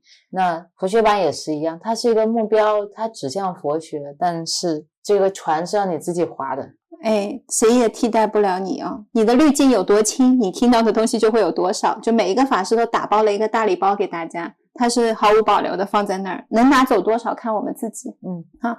然后佛学版会推荐大家在几个场景下面去收听。第一个是失眠的时候，第二个是早上醒来的时候，第三个就是内心非常困惑的时候，第四个是洗碗的时候，还有木星记一直不更新的时候，还有你觉得很多播客现在听不进去的时候，还有你觉得自己现在质量不够的时候。是都可以去反复的听一些开示，因为有时候我们会漏掉。越是资量不够，越是要去重复、反复的去听这些东西，因为智慧在里面，频率在里面。你当你资量不够陷入的时候，你的频率比较低，你可以通过听这一些、关注这一些，然后让自己的想法能打开一点点啊，这是很重要的。所以希望大家能够常听、常新、常听、常行。你要把它真的过到生活里去，因为很多开市特地选的都不是特别长的。让大家在很短的时间里面就听一下，听到某一个点就带走了，带走了，今天就可以过在今天的日子里面，而不是说哇，杨宁老师讲的真好，那还是杨宁老师的，你就也还没有拿走，要把它带走。法师都出来发礼物了，大家不拿吗？啊，好，这是佛学版，还有一个健康版呢，不定期更新，因为健康版上面。会更新一些呃，我平常会听的一些饮食或者是跟健康有关系的，像前阵子呃，洛桑加餐医生有讲关于神经性失调的一些内容，我就有放，因为我们失眠，大家也要考虑神经性失调的问题，就是怕大家在听的时候会没有办法完全了解这个意思，因为它有专业的名词嘛，这是第一点。第二点呢，我本来没有想开健康版的音频的，我是想健康版是开视频的，在 B 站。但是呢，呵呵呵，比我想象的要困难一些，各种不过审是，嗯，就没有办法所有的东西都在上面有的分享。是是是，那就看能做什么做什么。我就是说音频跟视频，所以有时候视频能发，有时候音频能发。对我真的以后发愿挣钱了，要建一个木星记自己的平台哦，可以让他们直接去我们网站上面看就行了。对啊，这样就不存在老是不过审的问题。哦，没有，你要是搭在国内，你还是有那个。嗯。反正现在目前是这几个板块，因为日常生活当中我们自己会用，所以就有了这些板块。除了佛学版每天更新之外，其他的板块都是不定期更新，不知道什么时候会更新，都不清楚的啊。所以你们觉得没播客听就去听佛学版，你保证每天不知道几点，反正十二点前都是会有更新的。我说的是晚上十二点前。嗯，好。第二个彩蛋是 Rio 说关于我冥想观想的事情，他觉得跟我有差异，是因为我们最近在修准提咒，准提咒当中有一个方法呢，就是你会观想一个蓝字，它是一个梵语，可以观想它从头顶进入到身体。我当时看的版本是南怀瑾先生的版本，我还记得那个学员问的很清楚，他说：“请问这个蓝字是站着进入身体还是躺着进入身体？”南怀瑾先生说是站着的。对啊，就是你跟我说的这段，我就记住了。然后那天刚好你在做手机包包，然后你在包包上又绣了那个准提咒的蓝字，我看到记住了。所以晚上的时候就把这两段连起来，我就记住它的样子，在包包上那个样子，像个手舞足蹈的小人。然后会想到站着从我的头顶上。进来，蓝色的发着光，因为我找的那个图片嘛。然后从头顶上进来之后，从脚下离开，就这样，就超搞笑。然后我跟 Rio 分享，我说，嗯，我是这样的蓝，从头顶进来之后，我说他先会在第三眼的位置停留一下，放光。然后我说再去喉轮停留一下，放光。好奇怪，你怎么想到这些的啦？然后我就让他慢慢进入之后，我说到最后那个每个细胞里面都是一个笑笑的蓝字，然后它们全部一起放光之后就变大，变成同一个蓝字。然后我说会在前面，然后我就说没有在那个视频里面说。对啊，我感觉我自己就是观想篮子，像拉了一次肚子，进来马上就出去了，笑死了！你好可爱哦。所以观想也是很有趣的事情。会，我们可以创造，就不要呃限制在，比如说像南怀瑾先生说蓝字进去了，他没有说蓝字怎么出来呀，他也没有说蓝字不能变成很多个蓝。对，有时候大家看文字的时候，很容易陷入文字障定义里面去，一定要问的仔仔细细、里里外外、清清楚楚的。就像别人好奇我们修行，会问你早上几点钟起来啊，吃些什么，晚上几点钟睡啊，打坐是多久啊，每次是什么姿势打坐，用什么枕头打坐。